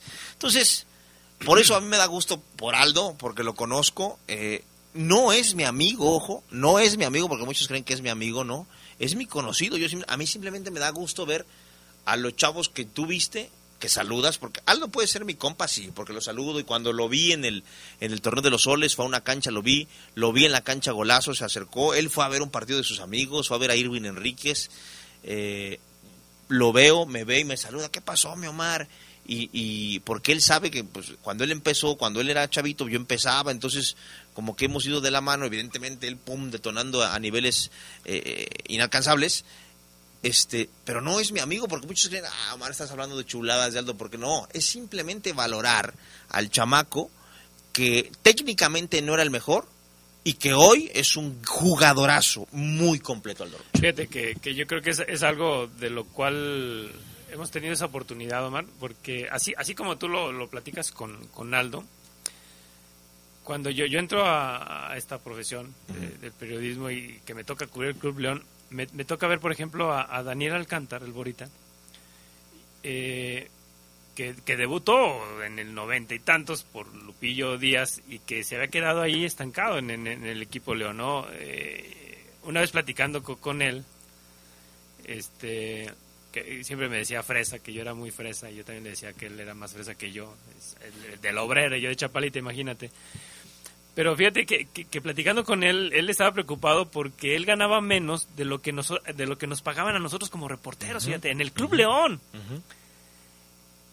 Y, y, sin embargo tuvo tuvo esa paciencia como para estar ahí agarró agarró con curtidores cuando cuando cuando cuando meten al equipo en primera A y, y don Antonio Carvajal y mi papá lo, lo, incluyen en el equipo después empieza a ascender y empieza a tomar otro otra otra oportunidad y bueno pues llega llega a varios equipos de la de la primera división. Con Chuy Mendoza también pasó lo mismo. Vimos cómo cómo fue ese proceso. No se diga con el Romita Rojas. El Romita Rojas pedía raite uh -huh. para irse a, a, a, su, a, su, casa, ¿no? Y, y, uno lo ve, y por eso quizá uno valora esta parte de, de, cuando ve, en tu caso con, con Aldo Rocha, que, que seguramente lo, lo, viste llegar ahí al, al, al, estadio, a mí me tocaron este tipo de jugadores que, que sabes que, que, se partieron el alma para poder estar ahí. Así y para es. poder aprovechar la oportunidad y sobre todo para tener paciencia. Y es algo que, que hoy en día, y yo lo veo, tú sabes, en el ambiente en el que me muevo, muchos chavos que, que, que, a la primera ya quieren llegar. Así es. Sí, sí, sí, totalmente de acuerdo contigo. Se sienten, es que yo, es que yo, to y si no llego, ya no vengo. Ya no vengo, ya no vengo. Y se agüitan y te hacen coraje y está bien. Platicaba con Pablito León, eso sí lo puedo decir, puedo dar marcas. Pablito León, que para mí es, y lo he dicho muchas veces, el mejor canterano o con mayor calidad técnica que he visto salir de León en los últimos 17, 20 años, Pablito León. Hoy ya, evidentemente, ya con las rodillas muy lastimadas, pero figura y buen amigo. Él ponía en, en- en los comentarios, y, y- y quizás tenga razón, si yo comparo a Aldo Rocha con HH, quizás me quede con HH. Si comparo a Aldo Rocha con Charlie Rodríguez, me quedo con Charlie Rodríguez. Y Omar, pues ahí está, es que los dos van a ir a selección. Pero decía Pablito León, no tenemos a uno como él en selección. O sea, alguien que, que te cubra, que te meta, que esté ahí, que sabes que no se va a desubicar porque, porque, sa- por- por- porque no va a querer hacerse el protagonista yendo al ataque y queriendo él terminar la jugada. No, Aldo Rocha es un contención que tus centrales y tus laterales saben que siempre va a estar ahí. Nunca lo vi desubicado, o raramente veo a, a Aldo Rocha, Gerardo Lugo, desubicado. Y para la próxima vez que enfrente a León, amigos, hágale un seguimiento a Aldo Rocha. Yo lo hice cuando vino aquí a enfrentar al, al- a León. El tipo no se es cuando les digo que le, aprendió todo al Gallo Vázquez. Porque yo veo al con- las contenciones de Cruz Azul como luego se van al ataque y se pierden. Obviamente porque es el equipo al que sigo. Eh, veo otros partidos y evidentemente hay contenciones de muy buen nivel. Me gusta mucho Carioca de Tigres, me gusta Pizarro del mismo Tigres. En su momento me gustaba Pellerano, muchísimo Rodríguez en su momento de América. Pero un Aldo Rocha en selección no hay, por eso es increíble y es una injusticia brutal que el Tata Martino no lo mande llamar porque no tiene un contención como Aldo Rocha desde mi punto de vista. Tiene a jugadores con mucha calidad, sí, elegantes, con, técnico, con más técnica que una telesecundaria, quizás sí, esos que te tallan la pelota. Pero uno como Aldo, que te recupera, te la recibe y te la toca bien preciso, que te revienta cuando te tiene que reventar, que te ah, que te mete cuando te tiene que meter, cuando que te tiene que ser central, hacerse un central cuando se tiene que hacer un, central, no lo tiene. Eh, y, yo por eso no puedo creer que, que Aldo Rocha, yo considero que Agüe va a ir a la selección mexicana. Yo siento que se tiene que trepar a, a fuerzas, a fuerzas, porque sería una injusticia brutal del tamaño del mundo. No estoy pidiendo que juegue, ¿eh? ojo, no lo veo de titular quizás en la selección mexicana, aunque ya estando allá, si el Tata Martino dice no, es que es impresionante. El Gallo Vázquez, Gerardo Lugo, El Gallo Vázquez. el Gallo Vázquez no, no es un jugador, no es un jugador que tú digas, uy, ¿cómo? el túnel que se mandó el Gallo, no, no, no, uy, el cambio de frente, le pegó de 3 de, jamás. Oye, pero igual el Gallo Vázquez en el 2014, ¿no? Te- Tenía las mismas características de, de lo que yo llamo el contención antiguito. Así es. Como lo tiene Aldo Rocha. Así es. Y Aldo y el Gallo tienen, tenían gol. Bueno, el Gallo tenía gol. Así es. Y Aldo también tiene gol. Y los para cobrar un penal Sí, en una sea. final. La personalidad. de- Tú preguntas a los jugadores, muchos no tiran penales, ¿eh? No, madre, pero lo tira cualquiera. No lo tira cualquiera, amigo aficionado que, que evidentemente gusta el fútbol. No lo tira cualquiera. En fin, eh, felicidades a Aldo, felicidades a toda su familia, a todos los que lo ayudaron a crecer porque está hecho un gran jugador, ya con dos bicampeonatos. ¿Qué más le puede pedir en México? Aldo Rocha, ¿qué, qué pasaría por su mente? Pues yo creo que algo se tiene que inyectar Aldo para decir quiero el tri. Porque pues... ¿O ¿Qué más puedo hacer? ¿Qué más puedo hacer aquí? Me voy, que se vaya a Colombia, Brasil, Argentina, porque aquí Aldo ya dos bicampeonatos. Sí, ya, no. ya tocó el techo. Así es, ¿no? Bien, bien, bien por Aldo Rocha. Y, y yo creo que también como leoneses tenemos que sentir ese orgullo, ¿no? De, de un jugador que, que, que triunfan. Como bien dicen, no, no hay profeta, nadie es profeta en su tierra. Así es. Y bueno, este es lo, lo que pasa con, con Aldo Rocha. Omar, hoy la máquina celeste del Cruz Azul anunció su nuevo técnico. Eh, no sé qué tanto te agrade la noticia. Diego Aguirre, técnico uruguayo, que ya ha sido campeón en, en- en la liga de su, de su país. Pero bueno, eh, hoy, hoy curiosamente se dan estos tres anuncios. Ya vamos a hablar de, de Renato Paiva. Pero Cruz Azul también anuncia a Diego Aguirre y, y Tijuana Baliño. Así es. Eh, ¿Y los técnicos mexicanos? ¿Dónde? ¿Dónde están? ¿Dónde están, no? y más todos aquellos que estudian el curso aquí en nuestro país, en diferentes plazas, que están en escuelitas, no reciben la oportunidad, ni la van a recibir porque aquí hay promotores, hay empresas. A Diego Aguirre lo promovieron, tocaron las puertas del grupo Pachuca, tac, tac, tac, ¿no les interesa Diego Aguirre? Oiga, tac, tac, en todos lados tocaron la puerta y Cruz Azul dijo, me engancho. Dice Cruz Azul que lo contratan Gerardo Lugo por su fútbol ofensivo, porque propone un fútbol ofensivo. Vamos a ver. Yo no estoy diciendo que sea un mal entrenador. Diego Aguirre. Para mí, un desconocido total. Evidentemente, si me pongo a leer un poquito, yo podría llegar a esta mesa del poder del fútbol y decirles, ah, sí, dirigió aquí, aquí, aquí, aquí. Eso lo hace cualquier amigo Red Escucha. Yo quiero ser muy sincero. Diego Aguirre, no lo conozco. Diego Aguirre, no me suena. Diego Aguirre me genera incertidumbre en Cruz Azul, evidentemente. Eh, que es una apuesta nueva, algo que Cruz Azul eh, tenía rato que quizás no hacía, eh, traer un entrenador nuevo al fútbol mexicano. Y bueno, pues es una apuesta, como siempre la llamo yo, interesante, pero enmarcada por la incertidumbre, Gerardo Lugo. Este, y lo que sí tengo claro que es evidentemente un tema, porque sí sé que Diego Aguirre fue promovido al fútbol mexicano, o sea, es Diego, don Diego, hey, yo lo voy a llevar al fútbol mexicano, yo, yo, yo, usted fírmele, yo lo llevo. Y lo, lo trajeron, aquí está, ya está aquí Diego Aguirre.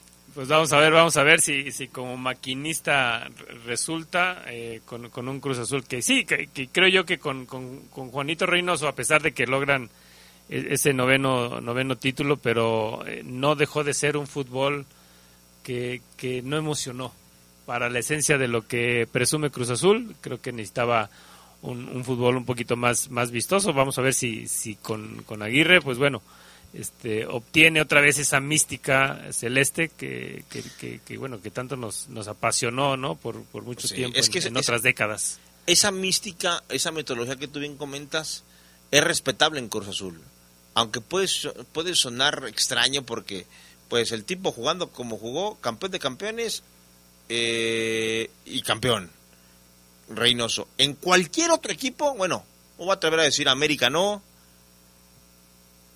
y América nada más, En cualquier otro equipo, me parece, Reynoso seguiría siendo el entrenador del equipo. Me parece. Sí, sí, sí. ¿Y en Cruz Azul no? Porque también tienes muchos patrones, porque me explicaban ya claramente que hay un patrón A, un B, un C y un D, como en otros, y es difícil. Difícil, Gerardo Lugo. Así es, pues bueno, vamos a, la pausa, regresando vamos a hablar todo lo relacionado con el nuevo domador del equipo León, Renato Paiva.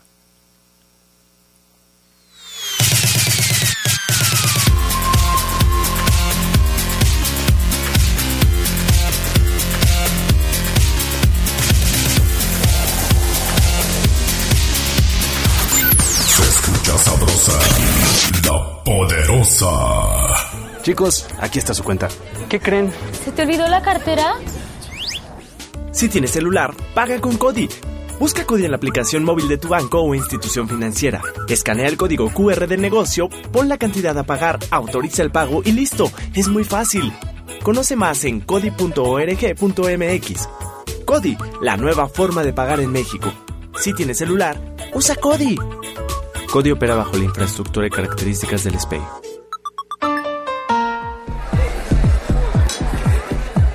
pases de ser la estrella a ser el estrellado de la noche. Cuando tomes, no manejes. Somos grandes, somos fuertes, somos león. Aunque parezca que aguantamos todo, las niñas y los niños también nos enfermamos. Así, chiquitina, es entonces cuando requerimos de los poderes de Supermédico. Este domingo en la Hora Nacional hablaremos de la salud de niñas, niños y adolescentes. También de los libros con nuestra Booktuber, la variedad de los moles y tendremos en el estudio a un actor de doblaje. Y en la música, el sabor tropical de Chemaney. Susana H. y Sergio Bonilla. Los esperamos este domingo en la Hora Nacional. El sonido que nos hermana. Esta es una producción de RTC de la Secretaría de Gobernación. Escucha sabrosa, la poderosa.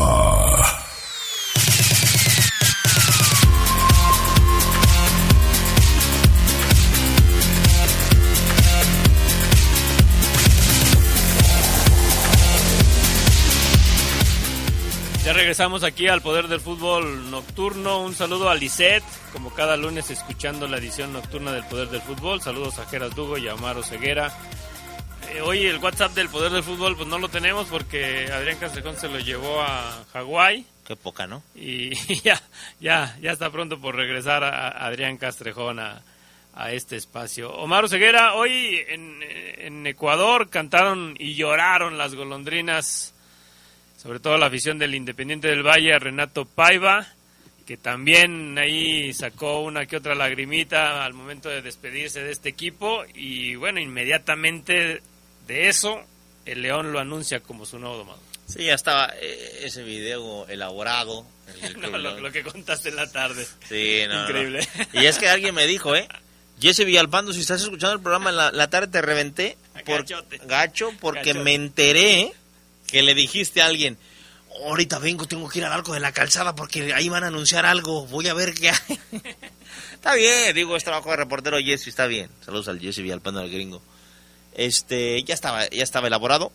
Eh, y estaba cantado, ¿no? Renato Paiva, vamos a escuchar cómo lloró en la última conferencia que tuvo como, como de entrenador del Independiente del Valle, mi estimado Brian, eh, el audio de, del profesor eh, Renato Paiva, o Paiva, Paiva. Paiva, como él ya nos dijo, bien nos aclaraba Carlos Contreras, que le tenemos que decir, este, porque cuando habla de su familia, cuando agra- inclusive la pregunta de la reportera es, eh, profe, pues ¿qué le dejó el Independiente? O sea, y le aplauden al final todos, o sea, eh, eh, eh, el profe ha de ser, mm, de tener muy buena vibra, o no, o no sé cómo, cómo trabaja el periodismo en Ecuador, pero me llamó la atención que todos le aplaudieron. Vaya, aquí también cuando cuando Matosa se fue, eh, algunos también en la última conferencia le aplaudieron. ¿Lloraron?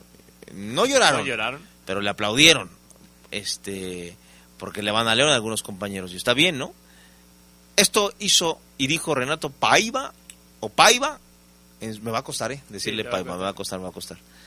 En Bueno, su- si, si a Bucetic, Bucetic. le decías Bucetic. Así es. Vamos a escucharlo al profesor. ¿Cuál considera que es el legado que le deja Independiente del Valle y cómo le gustaría ser recordado en el club? Es una buena cuestión. Será siempre, seré siempre recordado Eso estará siempre grabado en el club.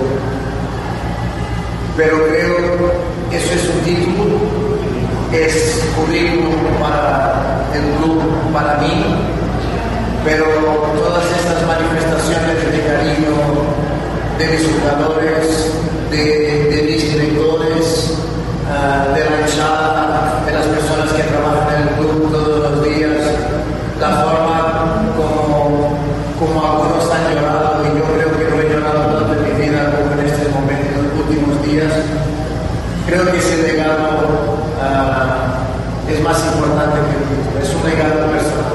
En realidad, las manifestaciones de cariño que he sentido en estos días me dicen que el club también no se equivocó en la persona. Y eso es lo que más me orgullo, más orgullo a mi familia, quien de lejos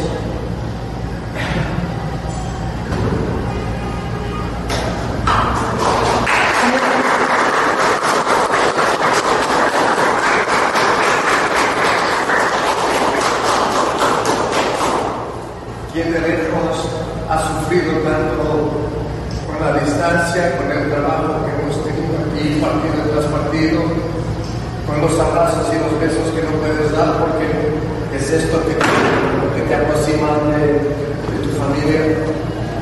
Pero ellos están orgullosos y creo que el club también está orgulloso. Ahí. El aplauso, llanto. El profe llora cuando habla de su familia y la distancia. Ojo, también así le pasó a Matosas, que también se, ah, se le cortó la voz cuando hablaba de la distancia de sus hijos, lo recuerdo perfecto. Y seguramente nos pasaría a todos, ¿no? Cuando estás mucho tiempo alejado de tu, de tu familia, que no te la puedes traer, que viene nada más en ratos. No lloró porque voy a dejar el independiente, me duele, no, no, no, sino cuando él toca el tema de su familia, ahí empieza a llorar un poquito. Entonces, eh, esas fueron sus últimas palabras como entrenador del Independiente del Valle, al que decíamos que era a mediodía, no le pudo dar el primer lugar. Empató con el 9 de octubre, el último, el último sitio, el, el colero de su, de su liga en ecuatoriana. Entonces, eh, no va a poder pelear ya directo por el título. No le da al Independiente el medio boleto a la lucha por el título en diciembre. En Copa Libertadores tampoco le pudo dar el boleto a octavos de final, la fase de grupos.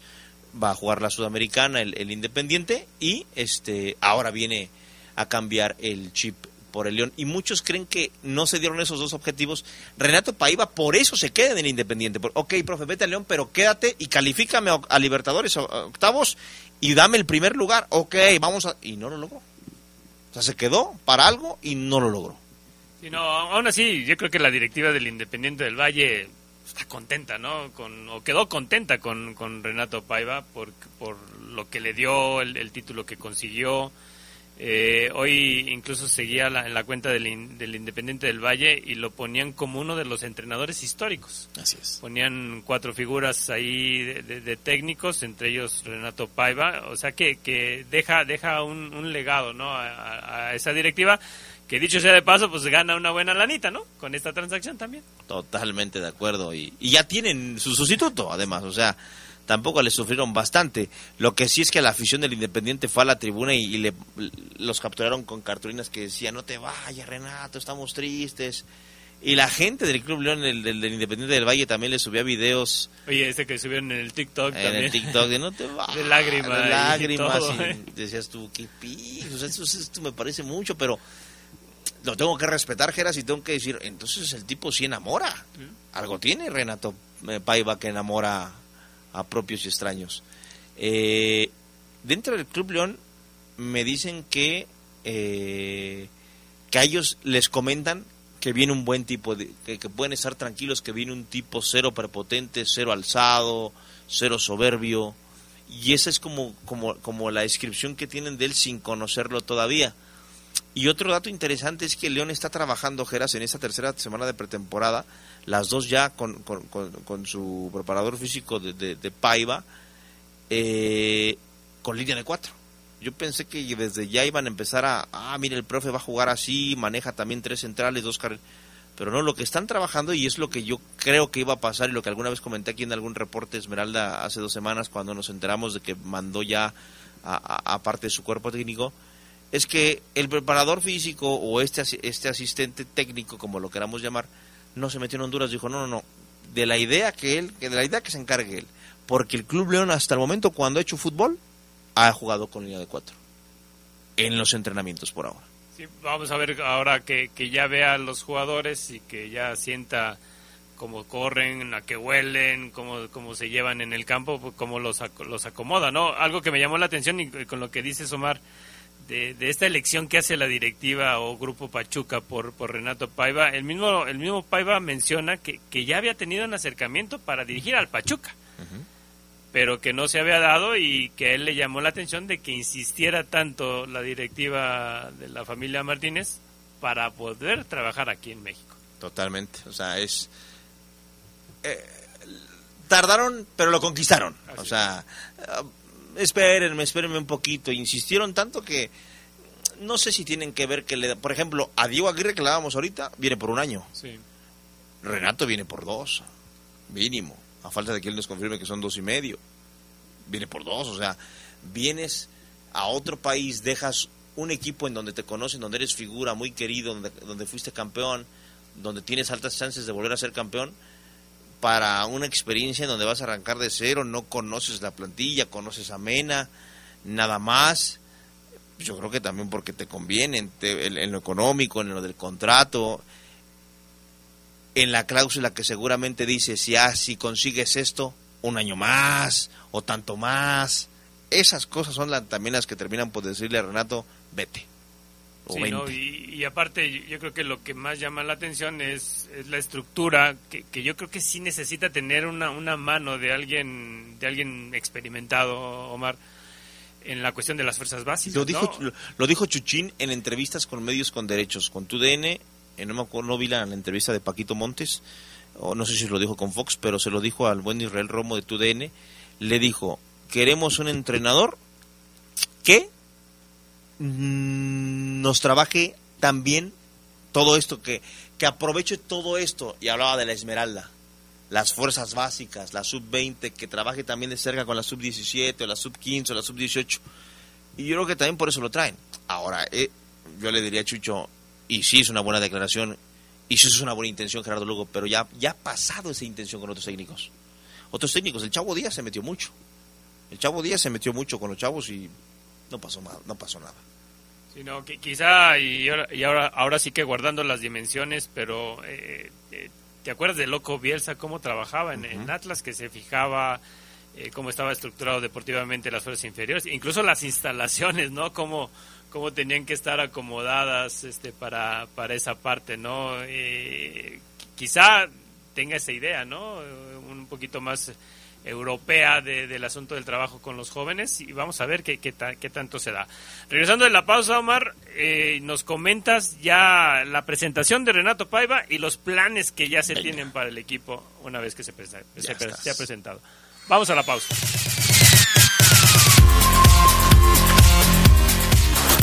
Se escucha sabrosa, la poderosa. ¿Y esa cara? Tengo un montón de trámites pendientes. Revisar lo de la infracción, el predial y sigo buscando chamba.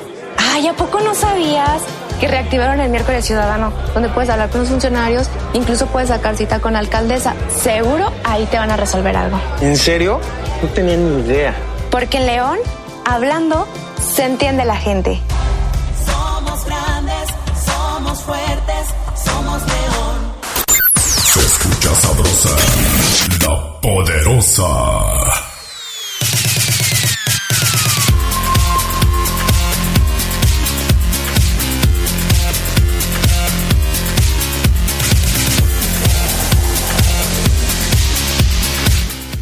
Regresamos aquí al, poder del fútbol. Eh, les, les voy a comentar un- una publicación que hace Ricardo Jasso Vivero a través de Nación Esmeralda sobre los técnicos de origen europeo que ha tenido la, la Fiera en su historia. Eh, quizá uno que no, no teníamos en la mente, pero habla de Joaquín Fuente, de origen español, que dirigió el torneo de Copa de mayo a junio de 1944, cuando el León todavía se llamaba Unión León.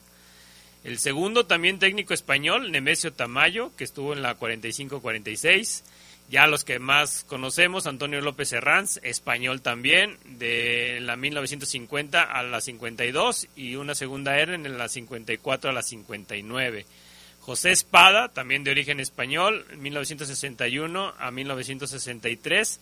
Y bueno, el bombero de lujo en el fútbol mexicano, el histórico Arpad Fekete, eh, húngaro, que dirigió dos veces al Club León en 1981-82 y, en el 80 y- del 83 al 85, incluyendo una semifinal que, que perdieron ante Pumas. Y ahora Renato Paiva, portugués, eh, contratado para la Apertura 2022 y vamos a ver qué tanto qué tanto dura el lusitano a- en las riendas del, del equipo del, de León. ¿no? En la forma muy peculiar como lo es lo hace el Club León, presentaron hoy a Renato Paiva. Ah, con un video. Eh, Vamos a meter, para no escuchar toda la musiquita, eh, mi estimado Brian, del audio que tienes ahí, de- que está bajo esa bandera, donde el Club León anuncia a Renato Paiva, eh, los últimos eh, 15 segundos para, para no irnos tan, tan adelante. Porque en, en este bar que el Club León puso en la ciudad, la gente podía picarle a la pantallita y ver el mensaje donde Renato Paiva eh, se presenta como el nuevo timonel de la fiera y esto es lo que dice el entrenador.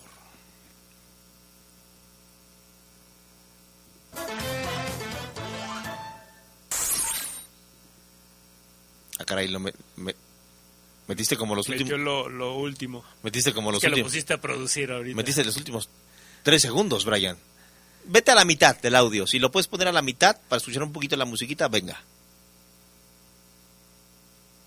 ¿O no le podrá adelantar al audio él? O, o- o igual que lo meta y, y lo y vas recreando el video. Eh, que- o mételo eh, todo, a ver. Mételo todo, Brian. Ah, es que no quiero que se no lo pueda adelantar. Mira, ahí, ahí va la musiquita del bar, ahí, taca, taca, taca, y la gente, ¿qué es eso? Oh, ah, un bar. Pasó Pascual y dijo, un bar, ¿puedo pedir una cerveza? No, no, No, de ese ese- bar ese no. es otro bar. Ese bar no, Pascual, quítate. ¡Pah! Sape. Luego Lupillo Becerra, ¿seguro? Porque tengo ganas como de un six. No, Lupillo, hazte para allá, deja de estar bebiendo alcohol. Y Lupillo Becerra, ¡oh, hijos de eso! Y la gente pasaba y veía el bar y luego ya se acercaba más a la pantallita y es lo que les digo que veían un video del nuevo entrenador y vamos a escuchar el resto del video.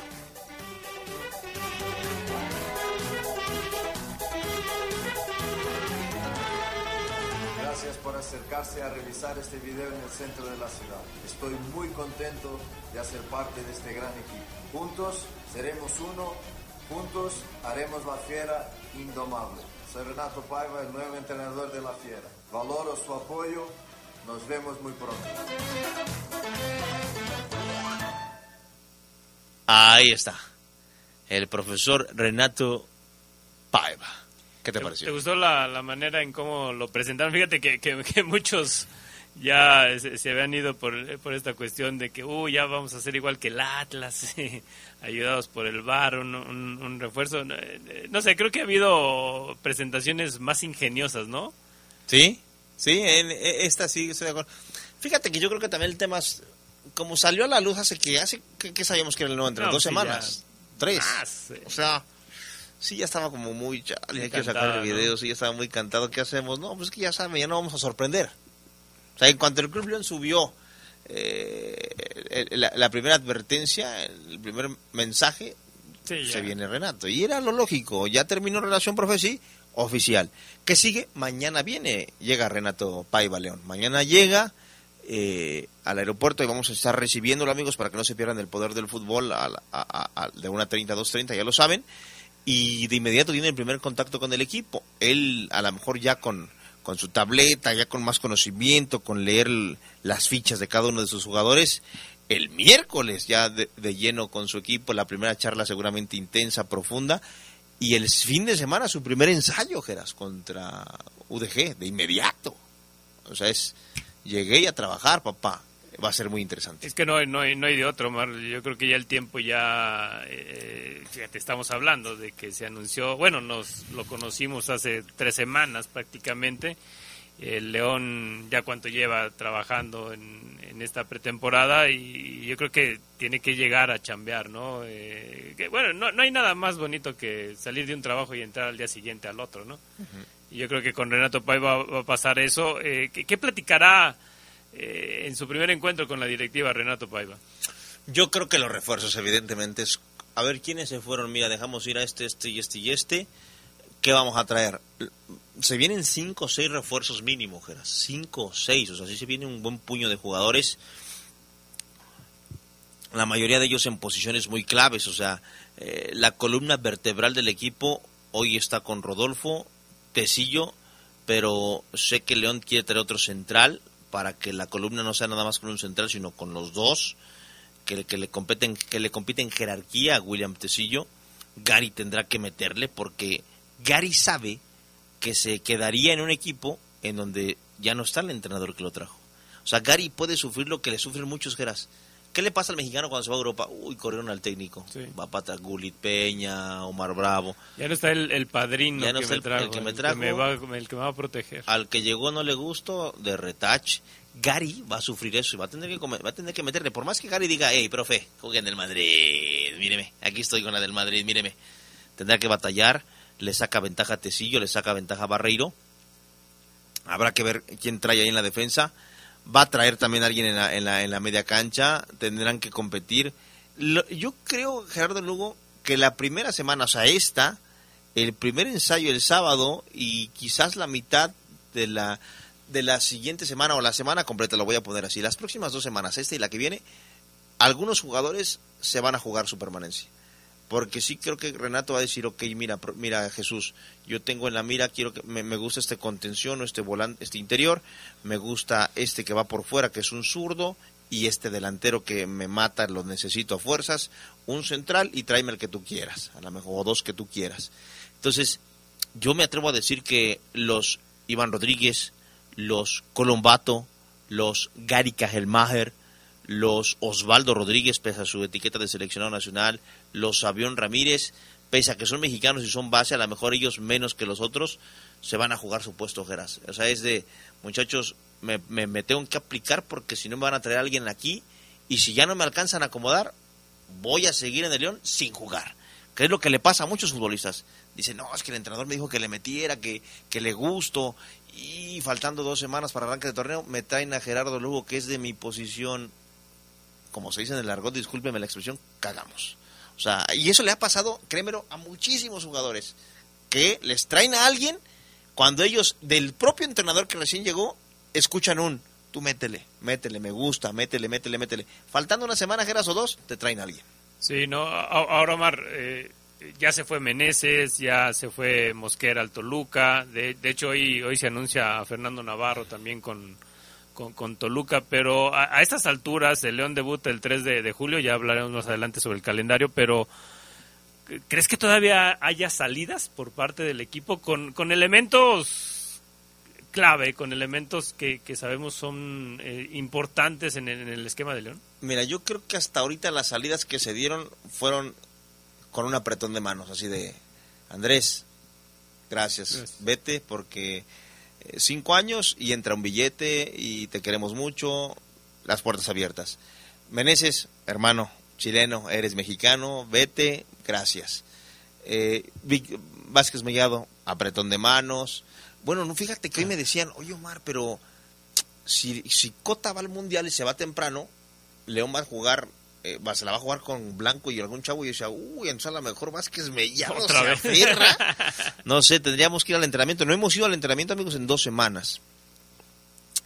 Eh, ¿Qué te estaba diciendo? de los que pudieran, de, bueno, de los que ya habían salido, Ah, que se fueron en apretón buenos de, términos. apretón de manos. términos, sí. Gil Burón, apretón de manos, Gil. Luego hacemos una pachanga y eres el número uno, mi Gil Burón. Además, me dicen que es un tipazazazo, muy simpático. Bueno, pero la- yo no descargo otra salida pedida, Geras. Que yo, o sea, Omar Oseguera, yo hoy estoy entrenando con el equipo. Dos semanas con, Pai- con Paiva. Ok, me metí un ratito aquí. En este interescuadras me mandó a la banca, no jugué. En este otro jugué con los suplentes. Suplente, suplente, no jugué. Chucho, me quiero ir. Yo creo que sí puede haber una salida más por algún jugador que diga, por lo que te comento, de que el entrenador quizás después de verlo estas dos semanas que se vienen le sea muy sincero. El profe dijo en una conferencia que él es muy sincero y le voy a creer. Yo creo que si ve, voy a tirar un nombre, Gerardo Lugo, eh, a Iván Rodríguez, Iván Rodríguez. al jefecito, lo ve dos semanas y le gusta medianamente, jefecito me gustas pero no del todo, mira, me gusta más este, te, te quedas y le compites o habla con la directiva para que te acomode. Y pasa. Y yo creo que puede pasar. Porque el entrenador es nuevo, Geras, no los conoce. Y si el jefecito se queda sabiendo que está Fidel, que está Colombato, que está Montes, la va a tener muy complicada. Va a tener que aguantar y decir, pues me la banco y me gano el puesto. O el mismo Colombato también. Sí, Entonces- a- ahora, eh, yo creo que eh, llega- llegan estos llamados, sobre todo, por ejemplo, con, con Santiago Ormeño, que ha sido llamado para la selección, y, Ángel Mena, que va a jugar este, amistosos también este, en, en estos días. Pues, pues resulta incómodo también para el jugador decir, chin, me llamaron a la selección cuando llegue el entrenador nuevo, ¿no? So- sobre todo yo lo veo con Ormeño, ¿no? Porque la directiva quizá le diga a Pablo, ¿sabes qué? Pues mira, Ángel Mena pues, es nuestro referente, Así es. nuestro goleador de los últimos torneos, con él no hay problema, pero Santiago Ormeño, ahí sí tenemos un detallito que queremos que te fijes para ver si se queda o no. Yo creo que es incómodo para Ormeño, ¿no? ¿O Sí. ¿Cómo ves ahí esa parte? Porque yo siento, y tú lo has dicho, de que se va a buscar un delantero, se va a buscar otro Así delantero. es, así es. Mira, yo siento y con- conociendo un poquito la personalidad de Ormeño, ¡Sobrero! conociendo la personalidad un poquito de Ormeño, yo creo que puede aguantar un año más luchándola. Yo creo que él es un tipo que está tocado en el orgullo. Ormeño ahorita está sacudido, sacudido, porque lo- los comentarios con los que se topa en redes sociales en Leones son de malo, tronco, ¿dónde está? Me lo cambiaron en el avión, y él sabe que es fútbol. Eh, entonces yo creo que es un tipo orgulloso que debe decir, ah, mínimo un torneo más, me tengo, voy a, me tengo que confirmar si soy, si no estoy para León. Y si me tengo que regresar a Puebla, me regreso, aunque sea con la cola entre... Pero yo creo que Ormeño es de los jugadores que pediría un torneo más para darse cuenta. Pero, si la directiva dice, no, es que Ormeño ya te di un año y no le di otro a Nick Killer, no le di otro a este, ¿por qué a ti sí? Porque sí sé que Ormeño ya le dijo a los que a, lo- a los cercanos, "Güey, es que yo, yo quiero quiero revancha. La tiene. Bueno, quiero jugar, Omar, pues, no, ¿cuál revancha? Pues no ha jugado. o sea. Se dice en el argot, Gerardo Lugo, la tiene bien adentro la vara. Sí. La tiene bien adentro, Ormeño, o sea, y se la quiere sacar. ¿Tú crees que se la llegue a sacar Ormeño? Yo creo que Yo- ya. yo creo que no. Yo creo que ya no. Yo Ahora, no. ¿tú verías mal que, que Renato Paiva llegue mm, mañana al entrenamiento o pasado y les diga, muchachos, en dos semanas los quiero ver, métanle, porque voy a tomar decisiones importantes y que entre líneas diga, el que no me convenza se va? ¿Lo ves bien o lo ves mal? No, lo veo bien. Lo veo, yo Lo veo también. bien. Yo también. Yo también. Como debe de ser, Como ¿no? tiene que ser. Aquí no vamos a andar con... Aquí le meten o le meten y me demuestran quién se quiere quedar, aunque sean dos semanas, y se quedan o mando traer a otros. Es que es, es lo, es lo que pasa cuando llega un técnico de, de relevo a medio a medio torneo. eh, se ve, se nota el revulsivo que es tan Total. solo la presencia de alguien nuevo, ¿no? Yo creo que esta, esta ocasión es igual. O sea, este León tiene que despertar y para eso trajeron a alguien nuevo. sé que Paiva o Paiva prioriza los tipos por fuera. Que ya le dijeron, está Mena, ok, palomeado. Está Omar Fernández, ah, déjame verlo un poquito más. Está Fede Martínez, nacionalidad uruguayo, ok, vamos a verlo. Pero que sí dice, los voy a ver. Y él, él tiene gente vista por fuera y él tiene delanteros vistos. Entonces, por eso la, estos extranjeros, estos no formados en México, no se pueden confiar porque vienen cinco o seis altas para el equipo y no todas van a ser mexicanos. Entonces va a haber movimientos. Se la van a jugar estas dos semanas más de uno o dos jugadores no formados en México y tendrán que meterle con Tokio porque si no, bye. Gary, yo reitero Gary. Gary tiene que saber que el entrenador eh, que lo trajo ya se fue y que las primeras impresiones con la playera de León en cancha no han sido buenas. Así es, bueno, eh, ya comentas que mañana mañana llega, mañana lo, reciben, pero ya León ya tiene amistosos pactados. Así es, ya tiene partidos de preparación amistosos, amigos. Los adelantábamos hoy a- al mediodía, antes de que el Club León lo hiciera en redes sociales. Eh, esto va a comenzar contra el próximo sábado contra la UDG. Un partido, evidentemente, va a tener partidos contra equipos de Liga de Expansión y contra equipos de Primera División. Como siempre lo hace el club, eh, que no se sorprenda nadie. La UDG el sábado 4, luego el sábado 11, es decir, el siguiente sábado contra el Necaxa. Luego el miércoles contra Tijuana. Ahí seguramente veremos otro equipo distinto al que enfrenta el Necaxa. Sábado 18 Celaya. Terminado el partido contra Celaya, el equipo literal descansa y al día siguiente se va a Estados Unidos para el 22 de junio enfrentar al América. El día siguiente regresan y ya no tendrían otro partido porque ya es una semana previa al arranque de la liga. Ya para empezar la semana tipo. Así es. Estos son los cinco partidos de León. UDG, Necaxa, Tijuana, Celaya, Celaya de Paco Ramírez, que lo presentaron este fin de semana como su nuevo entrenador, y el América. Antes de la pausa, Geras, le mando un abrazo al Chango y a los Piki que ganaron hoy en los octavos del torneo de los barrios. Están en cuartos de final. Así que al Chango que nos está escuchando, felicidades a todo el equipo. También a Benito Juárez, felicidades. A Santana, se vienen los cuartos de final del torneo de los barrios. Así que a todos un abrazo. Así es, regresando de la, de la pausa, ya analizamos el camino que tiene el equipo León para el siguiente torneo. Venga.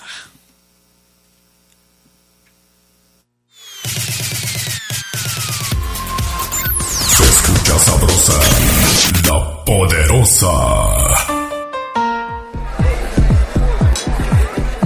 No pases de ser la estrella a ser el estrellado de la noche. Cuando tomes, no manejes. Somos grandes, somos fuertes, somos león. Se escucha sabrosa, la poderosa.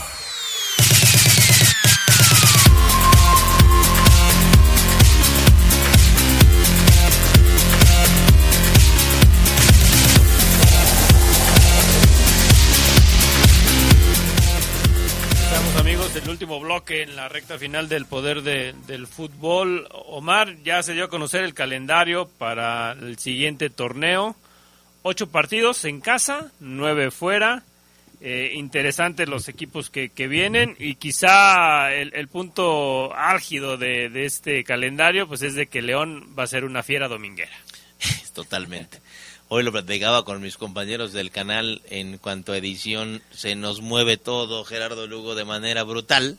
Digo, va a, va a ser un domingo si uno no, o no todos los domingos del semestre, pero pues tú sabes que en temas Sí, no, de edición es- te mueve todo, caray. Yo tendré que hablar con Néstor. También, también, sí, sí, sí, porque está caño. Uno, afortunadamente, solamente de los días, en- de los domingos que va a tener León en casa, solamente uno es a las nueve. Los demás, ocho y siete. Sí. Solamente uno a las nueve. Y Eh, creo yo el más interesante. Sí. Contra el América. Así es. Donde te piden más cosas. El domingo a las 9 contra el América. Donde te piden Donde- color, reacciones, seguimiento, Y seguridad. quédate hasta el final. Así es, en el horno estamos, pero bueno. Sí, el cambio que no ha caído bien, yo no sé con qué te has topado tú, pero eh, al aficionado en general eh, me parece que no le gustó el, el- el cambio de día, eh, porque evidentemente en León, como en todo el país eh, también, la gente va a trabajar el lunes y aquí la gente en León, pues después del sabadito le siguen, se van a la Madero, se van a diferentes lados, y ahora esos sabaditos se acabaron, habrá que reinventarse los sábados, ¿eh, gente? Porque los domingos a Gerardo Lugo, 7, 8 de la noche, 9, va a jugar la fiera en casa. Sí, no, eh, los partidos de visitante abre contra San Luis el 3 de julio, después este también visita Puebla, visita Chivas, Ahí de manera consecutiva. así es, visita Monterrey y luego también dos, dos visitas seguidas en la jornada 9 y 10 contra Santos y Pachuca, eh, visita Necaxa, visita Tigres y como visitante cierra en la jornada 16 contra Cruz Azul. Como local recibe a Pumas abriendo el 10 de julio y luego dos, dos, dos seguidas, eh, Toluca, ese va a estar interesante, y América. También recibe al Mazatlán, al bicampeón Atlas, recibe a Juárez, a, a Querétaro y cierra el 2 de octubre, cumpleaños de Adrián Castrejón, contra Tijuana. O sea que Adrián en su cumpleaños va a tener Va que tener atorarle, va a tener que atorarle. Fíjate que bien lo dices, a mí me parece muy interesante los cuatro partidos que León tiene de la fecha 4 a las 7. Chivas. Chivas, siempre Chivas es llamar la atención. De hecho, los costos de los boletos también ya los voy a conocer la directiva, son los más caros. Son los caros. Toluca, Nambriz, Mosquera, Meneses, atractivo. América y luego Monterrey. O sea, son cuatro juegos en el papel bravos. Si hubiera estado el Chavo Díaz, ¿qué hubiera dicho? Híjole, es que ni también vende el calendario que me tocó. Esperemos al siguiente torneo. Clásica esa frase. No, esa frase nunca se le va. nunca- el profe Chavo Díaz lo vamos a recordar por eso. Sí, por esa frase. Bueno, yo porque me, y yo porque me cantó un tiro. Una joya de audio. Y creo que esa es la parte más atractiva del calendario, porque después quizás eh, viene el bicampeón Atlas y antes el Pachuca. Pero no nada como esa fecha de la 4 a la 7, muy atractivas. Sí, van a ser 12 puntos importantes para el equipo de, de- de León y le tienen que ir diciendo a Renato Paiva que, que esa es la parte medular del torneo. Así es, así es, sí, totalmente de acuerdo contigo. La, la apertura, como la ves, San Luis? Eh, Yo voy a decirlo eh, tranquila. Tranquila. Tranquila, o sea que Renato puede decir, ok, San Luis, podemos. Podemos, es un equipo que no se nos va a venir enfrente, encima. Vamos a ver. Y también su primera visita, me parece que Pumas, evidentemente, sabe a lo que juega, pero no es un equipo que ah, te, te devore. Entonces, Puebla, las tres primeras jornadas creo que siento son Puede agarrar vuelo en Así esas es, jornadas. así es. Y creo que el profesor Renato eh, Paiva puede decir, ok, este, me están diciendo que no me tocan de los equipos que en teoría eh, pueden eh, jugar más poderosamente o de los que se genere ma- mayor expectativa. Y quizás me estoy equivocando con Pumas, ¿eh? quizás. Pero el arranque de León creo que es eh, permisivo en muchas cosas para la, para la fiera. Sí, sí, sí, sí. Yo creo que, bueno, San Luis, este, la, última vez que se enfrentaron allá, pues zarandeó al, León, pero sí creo yo que ya con, con, otra, con otro técnico, con otra mentalidad y quizás hasta otros jugadores pudiera ser, pudiera ser interesante el debut. Veo también igual con Pumas que, que así como se presentó o como se ha presentado los, los duelos entre León y Pumas, también puede ser ganable, pero sí, es- esa fecha que tú mencionas de la 4, la 5, la 6 y la 7 van a estar van a estar complicadas, pero bueno, también le da oportunidad Omar de, tener un camino amplio como para resarcir si en esas cuatro fechas pudiera no tener buenos resultados. Y bueno, aquí en el calendario hay que destacar, eh, no me había fijado yo en ese detalle, por ejemplo, el partido contra Cruz Azul está en agosto, 24 de agosto. de agosto. Entonces, ese partido de la jornada 16, en teoría, ¿se adelantaría, Geras? Sí. Se adelantaría para el 24 de agosto, jornada 16. O así está aquí. O sea, así, así está aquí en el, en el, en el calendario. que- Porque si fue un error, entonces es 24 de septiembre. Así es. A ver, chécale ahí el 24 de septiembre, ¿qué día cae? Más bien debería ser 24 de septiembre, ¿no? Sí, pero dice 24 de agosto. De agosto.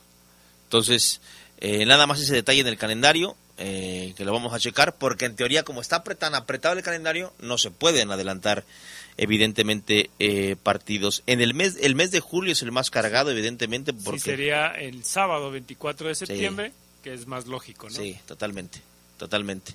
Para después el 2 de octubre cerrar en la última jornada. 24 de agosto, ¿qué día cae? El, no, el 24 de agosto. Es que ya, y ahí ya es miércoles.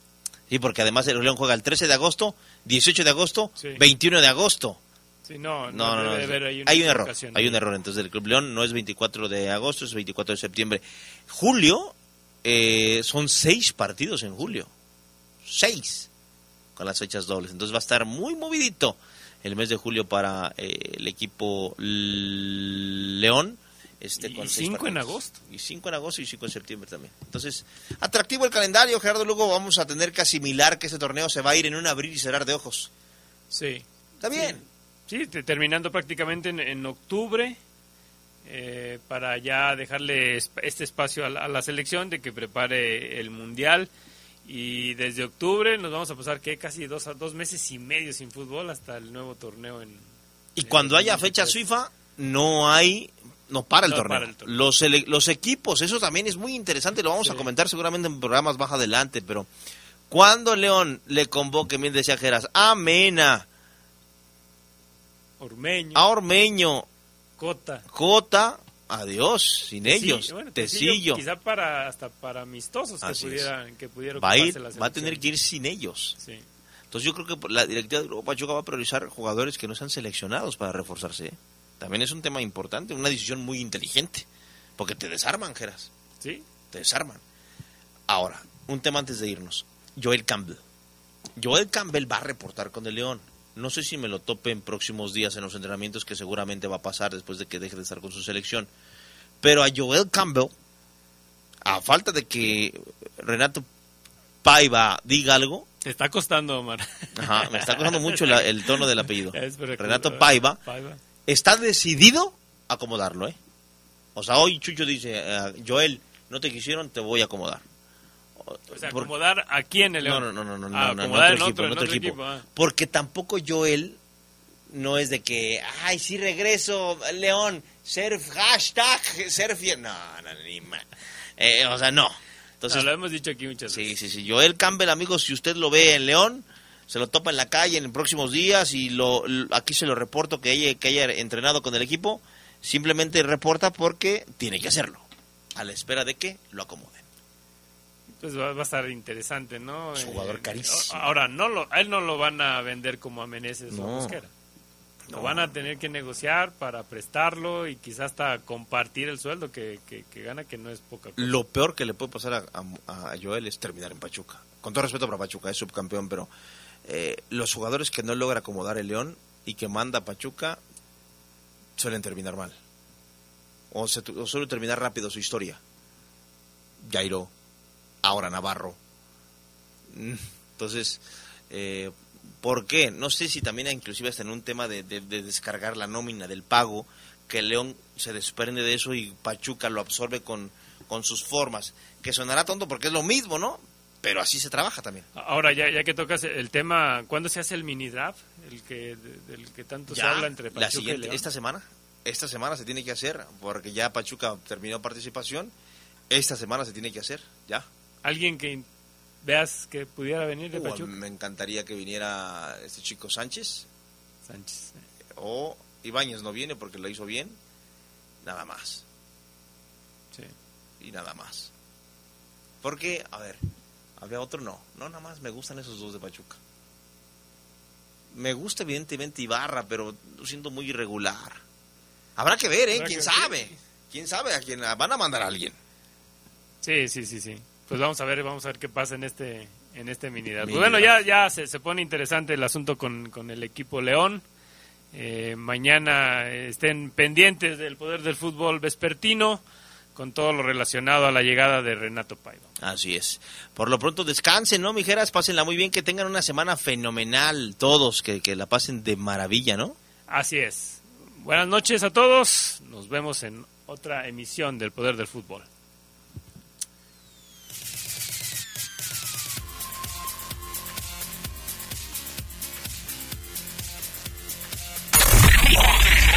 Hemos concluido una edición más de su tradicional programa, El Poder del Fútbol. Hasta la próxima.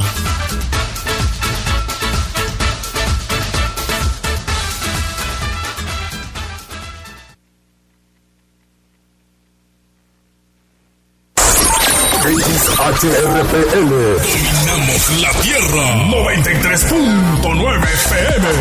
La Poderosa. Ciberespacio. www.lapoderosa.com.mx Transmitiendo desde Cañada 301, esquina Roca, Colonia Jardines del Moral. Teléfonos de cabina 718-5931 y 773-3620. Se escucha